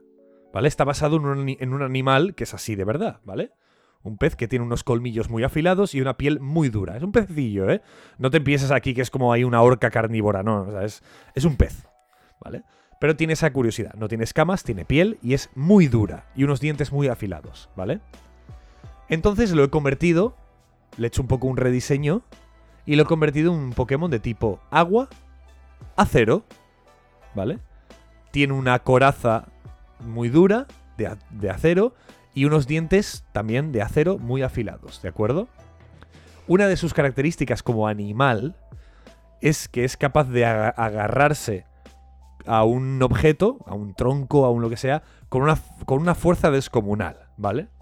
Entonces, me he tomado la libertad de inventarme una habilidad que se llama fuerte agarre, ¿vale? Que lo que hace es que no puedas forzar el cambio del Pokémon. Es decir, este Pokémon se agarra tan fuerte a, cualquier. a cualquier. es que no sé por qué. Mientras estoy hablando de esto, me estoy imaginando al clip de cuando entras al rey sin nombre. Agarrándote mientras te lanzan un torbellino para salir. ¿No? Pues, pues un poco eso, ¿no? De hecho, hay, un ataque que se llama Remolino que fuerza el cambio de tu Pokémon. Pues con esta habilidad no pueden forzarte el cambio porque Panstelei y Panacueli se agarran al terreno. Y además, no solo eso, sino que las púas y las púas tóxicas. Esto es algo, es un ataque de Pokémon. Son ataques Pokémon muy, muy importantes, muy conocidos. Los que entiendan lo sabrán. Púas y púas tóxicas no pueden ser eliminadas del terreno. ¿Vale? Esta es la habilidad de, de Panstelei y Panacueli.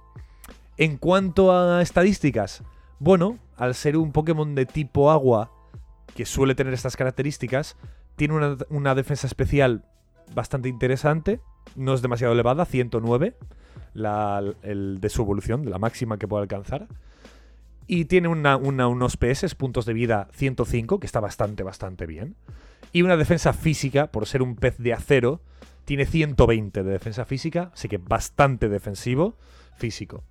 En general es bastante tanque.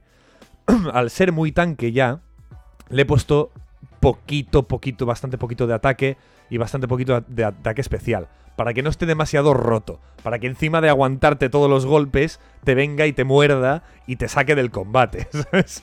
Así que pega poquito, pero sirve muy bien como un Pokémon ahí de, de aguante, de tanque, que además no te lo pueden cambiar, así que puedes ser muy pesado con él, lanzando púas. Me gusta. Este son Panstelei y Panacueli. Son muy nombres de Pokémon, ¿eh? Eso parece como muy real. Sí, sí, sí. Qué guay. Eh, ¿Quieres que te diga el mío? Venga, adelante. Me mola mucho, ¿eh? Te mola mucho. Sí, me mola mucho porque es muy yo. Vale. He tirado también por el reino animal. Y, y me apetece hacer algo que sea, en otra Un ocasión, objeto. sí, que sea más un útil, ¿vale? un utensilio. Por ejemplo, una cuchara. ¿De acuerdo? Pero... la, la cubertería. Pero en esta ocasión... ¡Oh, un botijo! Pokémon botijo. Sería increíble. Tipo agua, Mm, tipo roca, porque está hecho como de barro. Bueno, hay tipo tierra. Sí. Claro, pues sería tipo tierra mejor. Tipo tierra y tipo agua. Un Pokémon. Pokémon botijo, bueno, da igual, que me lío. El que traigo ahora pertenece también al reino animal. Y se llama. Es un poco raro el nombre, ¿vale? Porque he visto que no hay Pokémon con dos nombres. O sea, todos los. A lo mejor sí que hay. Porque hay varios cientos. Pero he visto que todos los no, o sea, todos los Pokémon tienen como un nombre único, ¿no? En plan. Pablo. Carlos, ¿no? Es un. Pum, una palabra. Sí. ¿A qué te refieres? Sí, sí, sí. O hay alguno que tenga como dos. En plan, nombre Ah. y apellido. Entre comillas. Sí, eh, Mr. Mime. Mime Junior. Sí, alguno. Sí. Mm, Bueno, pero- Sí, alguno. Pero poco, muy poco, sí. claro. El mío lo tiene. ¿De acuerdo? O sea, es como. El nombre. Guión tal. ¿De acuerdo? Sí, de, Ahora- bueno, ahora de hecho con existe Pokémon con, con guion en el nombre. Así como un guioncito, ¿sí? Sí, Yang, Yangmo O, que es Yangmo-O, Hakamo-O, y luego. Y luego no me acuerdo cómo se llamaba el otro. Conmo-O. Vale, pues yo he hecho esto. ¿De acuerdo? ¿Vale? Entonces, ya sabéis, a ver, lo dije el otro día, lo vuelvo a decir. Yo controlo muy poco de Pokémon. A lo mejor digo alguna barbaridad. Oh, pero eso no es posible porque viola 50 leyes de la biología del juego. Pues no lo sé, ¿vale? Pero bueno, me da igual. es, es mi imaginación. Yo traigo un Pokémon que es un mosquito. He estado investigando y he visto que solamente hay un Pokémon que está inspirado en un mosquito. De hecho, de la séptima generación. ¿Cuál te ponía? ¿Ribombi o...? Es Bass, no sé qué. Era un Ay, Pokémon pues- tipo bicho y tipo lucha. Así tochísimo, ma- mazadísimo, rojo, que pegaba unas Ah, sí, sí. Eh. No, Bas Baswall. Baswall. Sí, algo sí. así. Algo así es. Buswall. Le conoces, ¿no? Sí, es un ultraente. De hecho, no es un Pokémon. Sí, leí que era una especie de eso, un ultraente, que no sé. Sí. ¿qué, es esto, qué es esto exactamente? Eh, se les fue la olla un poco y metieron como unas criaturas que son extradimensionales. Entonces no son ex- exactamente Pokémon, son como de otra, de otra dimensión. Por tu cara no te convenció mucho la idea. No, nada, cero. bueno, pues lo siento. Eh, pues este sería el, el único Pokémon que existe. eh, tipo. Así, tipo. eh, mosquito, ¿de acuerdo? Vale. Me he inspirado. Me he inspirado concretamente en los conocidos como mosquitos tigre. ¿De acuerdo? En japonés, mosquito tigre es Toraka. Tora es tigre y Ka es mosquito. Y además, Carlos. Además, hay un personaje llamado. ha- Habrá muchos, pero al que yo me refiero en concreto. Un personaje que se hace llamar Sanjuro. En castellano lo pronunciaríamos así, en japonés sería Sanjuro o Sanjuro, como se pronuncia. Sanjuro. Que es el protagonista de la película Yojimbo, película de Akira Kurosawa. Eh, es una película de samuráis que emula un poco, que evoca el mundo del western. ¿De acuerdo? Es una especie de, de película del oeste con samuráis. De hecho, años después, Sergio Leone hará un remake llamado Por un puñado de dólares. ¿Mm? De hecho, es una, una trama que se ha versionado de diferentes maneras en más de una ocasión. He hecho una combinación entre un mosquito, Sanjuro, o Sanjuro, como, como quieras decirlo, y el concepto de el oeste, ¿vale? Entonces es un mosquito sacado del oeste al que he llamado, en su primera, su primera versión, Kanjuro Colt, ¿de acuerdo? ¿Por qué Kanjuro Colt? Kanjuro por el K del mosquito. Sanjuro, como Sanjuro, pues he juntado la K, eh, es como si hubiese quitado la S, ¿no? Pues Kanjuro barra Colt. ¿De acuerdo? Colt en referencia a- al mítico revólver, los, los Colt, ¿no? Los, los revólveres de, del oeste. ¿Cómo me lo imagino? Ya sabéis que a mí la parte estética me gusta mucho. Pues un mosquito, con un cuerpo de mosquito, digamos, tradicional, y la trompa, en vez de ser una trompa normal, es el cañón de un revólver, ¿vale? Con una mira en la punta y así, ¿de acuerdo? Entonces imaginaoslo. El Sí. resto del cuerpo es más o menos normal, lleva un sombrero de ala ancha, sombrero pues tipo cowboy, un poncho rayado de color naranja y negro, como si fuese la piel de un tigre, ¿vale? Porque es un mosquito tigre, pues lleva ese poncho con esos colores, lo lleva así medio abierto, de modo que deja ver parte del cuerpo, y además de, de- des- desde el hombro hasta la cadera, pues se ve que lleva una cartuchera con balas, ¿vale? En plan también western. Y un detalle que me mola, que es que sus alas están agujereadas, ¿vale? Como si fuesen agujeros de bala, ¿de acuerdo? Bueno, pues así es como yo me imagino... como yo me imagino a Kanjuro Colt. Y su evolución es Toralink Colt, ¿vale? La segunda parte es igual, Toralink barra Colt. Y esta vez es un, es un, un mosquito parecido, más grande, por supuesto. Lo que pasa que en vez del cañón de un revólver, esta vez lleva el cañón de una ametralladora Gatling. Por trompa, ¿vale? La típica ametralladora Gatling que suele salir en las películas del oeste, ¿no? Con manivela que va y va soltando ahí Sí. decenas de balas. Y colgando de los hombros, tiene también una diferencia, que es que lleva una ristra de balas de gran calibre, colgando, como digo, por ambos lados del poncho, ¿vale? Que serían las balas de la, de la Gatling. Y el nombre Toraling Colt por el Tora del tigre y Link como de Gatling, ¿vale? Toraling sería el nombre barra Colt. Sería tipo bicho y tipo veneno. ¿De acuerdo? Vale. Y claro, tendría. o sea, lo que, la- lo que lanza es, es ácido, ¿no? eh, exacto. Exacto. Vale. Al ser un mosquito, pues es como que, bueno, pues transmite enfermedades, puede transmitir bacterias, te pica y demás. Sí, sí, sí.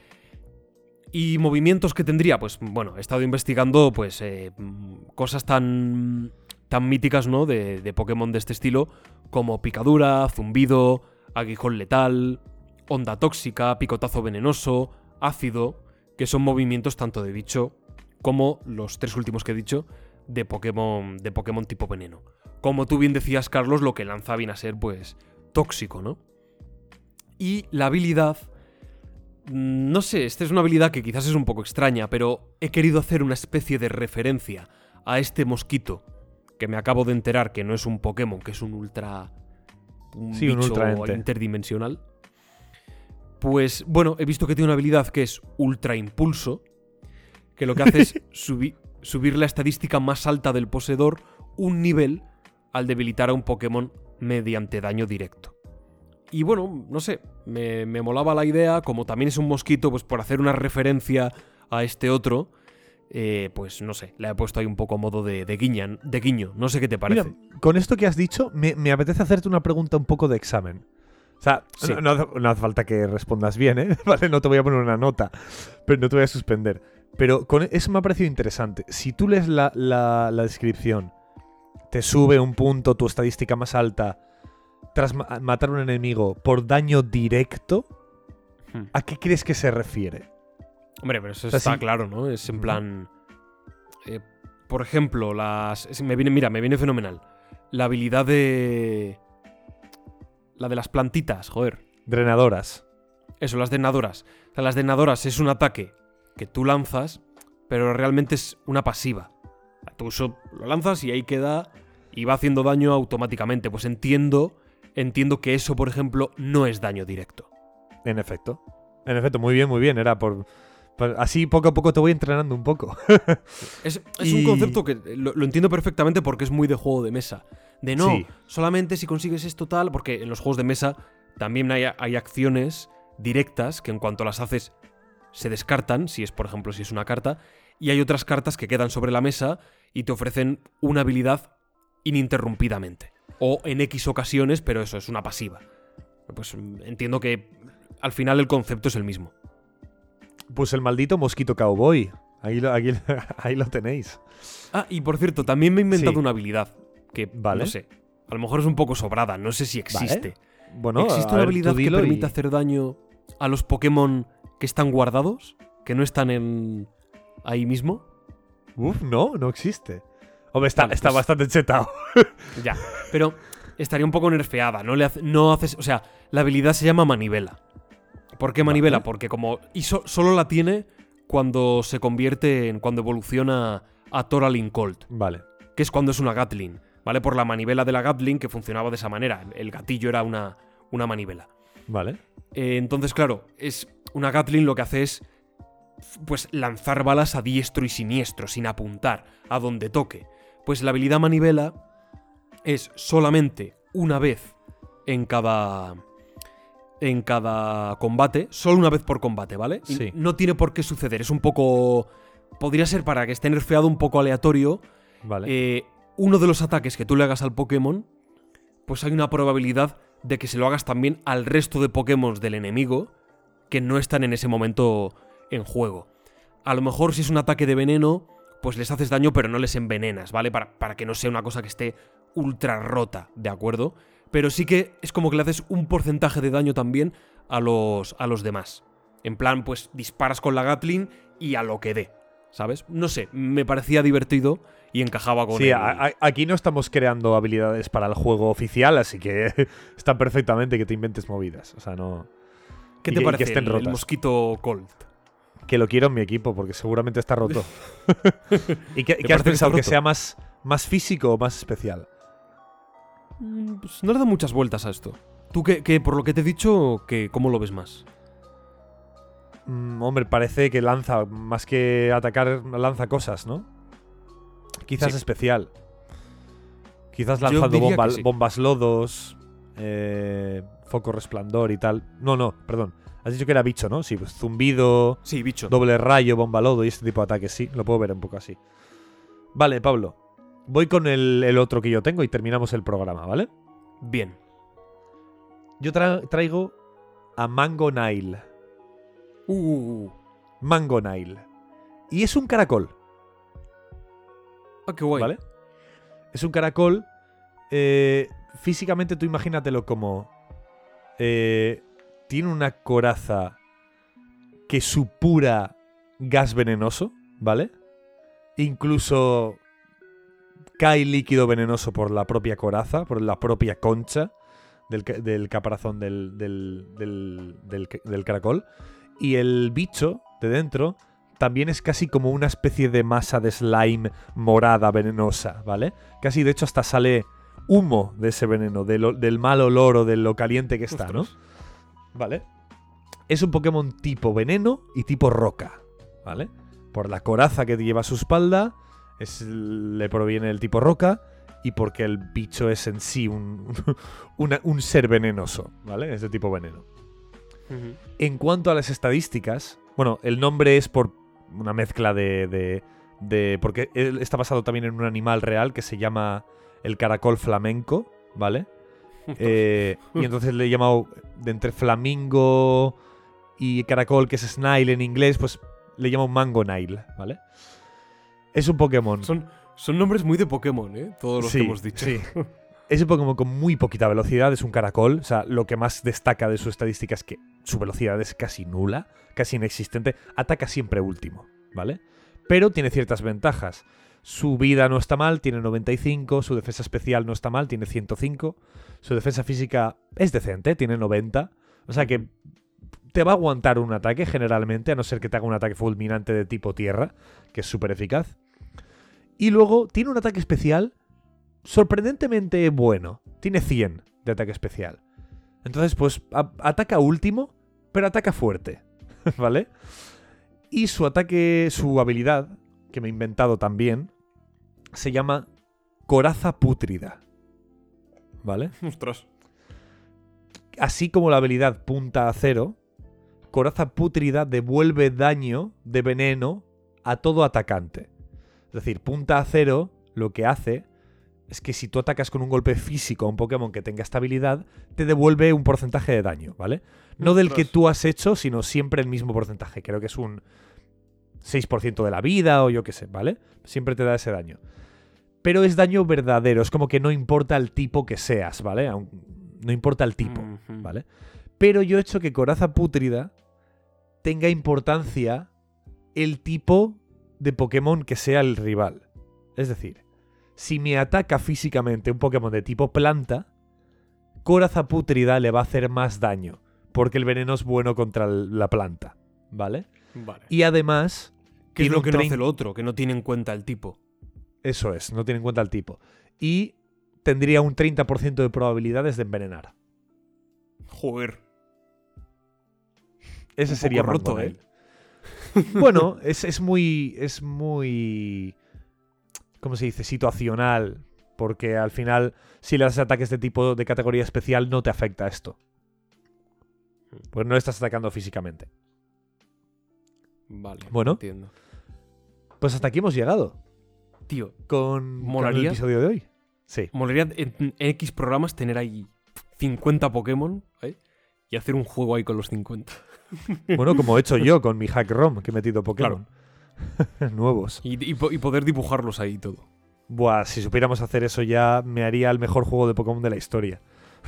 Se me ha ocurrido, se me ha ocurrido otro Pokémon, no voy a decir el qué, pero se me ha, es que se me, ha- se me- se me ha iluminado, nunca mejor dicho, se me ha iluminado la mente y he dicho, buah, ya está, para el próximo Pokémon para noobs. Ten cuidado que igual existe ya, ¿eh? No, no existe. Bueno, bueno. Vale, digamos que no Te existe. puedo asegurar que no existe. ok, bueno, pues Pablo, ya está, ¿no? ¿Sí? Yo, ¿Tú tienes algo más que decir? ¿Qui- qui- ¿Quieres despedir tú? ¿Despido yo? Nunca casi nunca despides, ¿no? Nah, pero tienes que despedir tú. El día, pero el día que yo despida va a ser apoteósico. Bueno, señoras y señores, caballeros, caballeres, caballeras, caballeras. Eh, por supuesto, antes de despedirnos, siempre recuerdo nuestras redes sociales, Twitter, Siempre. Instagram, bla, bla, bla, TikTok, YouTube, Twitch. Estamos en todas partes, ¿vale? Estamos ahí. Para los Pero que... en Twitch, ¿qué? en Twitch también. En Twitch también, de hecho, importante porque estamos haciendo la serie que está- de Pokémon para Noobs que está siendo resubida en YouTube, que también nos, lo podéis ver desde ahí. Y además, es hoy, hoy mismo, ahora mismo, en cuanto termines este podcast, si lo estás escuchando a día 8, a día 8 de diciembre, vamos a estar esta noche en directo viendo los Game Awards. Espera, me está entrando una duda de la leche. espérate, espérate. Esto no lo voy a acordar, pero me parece interesante. Claro. Es el 8 de diciembre a la una y media de la madrugada. Será viernes, pero bueno, nos entendemos. Pero es que entonces es- Di. igual es mañana. Es- Di, estaremos esta noche, que será de madrugada, ya será viernes, pero será la madrugada del... De, claro, sí. Pero es que igual me he equivocado. ¿Entiendes lo que te Yo digo? creo que la gente lo entiende. A ver, no, no, no, porque igual me he equivocado yo el día que es. Ah, que te has equivocado tú el día Porque que igual es. he leído, es que el 8 de diciembre a la una y media y en realidad es mañana de madrugada. ¿Entiendes? Espérate. Lo voy a mirar. No, viernes 9 de diciembre, una y media. Es que esto siempre, siempre genera muchas confusiones, ¿eh? Muchas O confusiones. sea, lo has dicho bien. Lo he dicho bien. Sí, básicamente, no voy a cortar esto. Que si el día 8 de diciembre lo estáis escuchando, estamos esta noche a la una y media hora española. Ya sería el día 9 para nosotros aquí, pero bueno, ya, nos, ya me entendéis. Vamos a estar cubriendo los Game Awards. Para España es muy tarde, lo sabemos. Yo me he tenido que coger el día de vacaciones. así que, y además muchos trabajaréis mañana. Así que no podréis, pero bueno, los que queráis, algunos que nos escuchan de Latinoamérica, que no será tan tarde quizás, pues ahí estaremos. Por si queréis ver los Game Awards, saber quién gana o cuándo gana Elden Ring el juego del año. Según Pablo. Yo creo que hay más pelea, pero bueno. Así que... Mm, si es que tengo la sensación de que ya se ha dado. Pero no, no porque yo prefiera el Ring o... Tengo esa sensación, o sea, fue tan... Fue tal la locura del Elden Ring cuando salió. Sí. Es que fue... Fue una locura. La gente estaba flipando. Yo creo que ya se ha dado. Puede ser.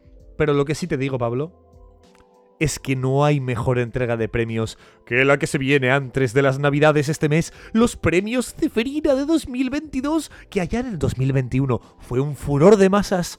Todo el mundo se congregaba en la plaza del pueblo para escuchar a los premios Ceferina de 2021. Pues este año igual van a habilitar cines por todo el planeta. Los cines ahí en, en Callao de Madrid para solo para, para estar ahí y escuchar los premios Ceferina. Ni siquiera se utilizará la pantalla del cine para nada. Solo los altavoces. Así que todos aquí, todos con nosotros, a ver cuál es el mejor juego del año. Según Pablo y yo. Pero si queréis también saber quién dice los demás, los llamados expertos del videojuego, quién dice que es el mejor juego del año, pues podéis vernos en directo con nosotros esta noche, el 8 de diciembre o ya 9 de diciembre a la una y media de la madrugada. Así que nos vemos en el próximo Premio Ceferina en la cima del entretenimiento.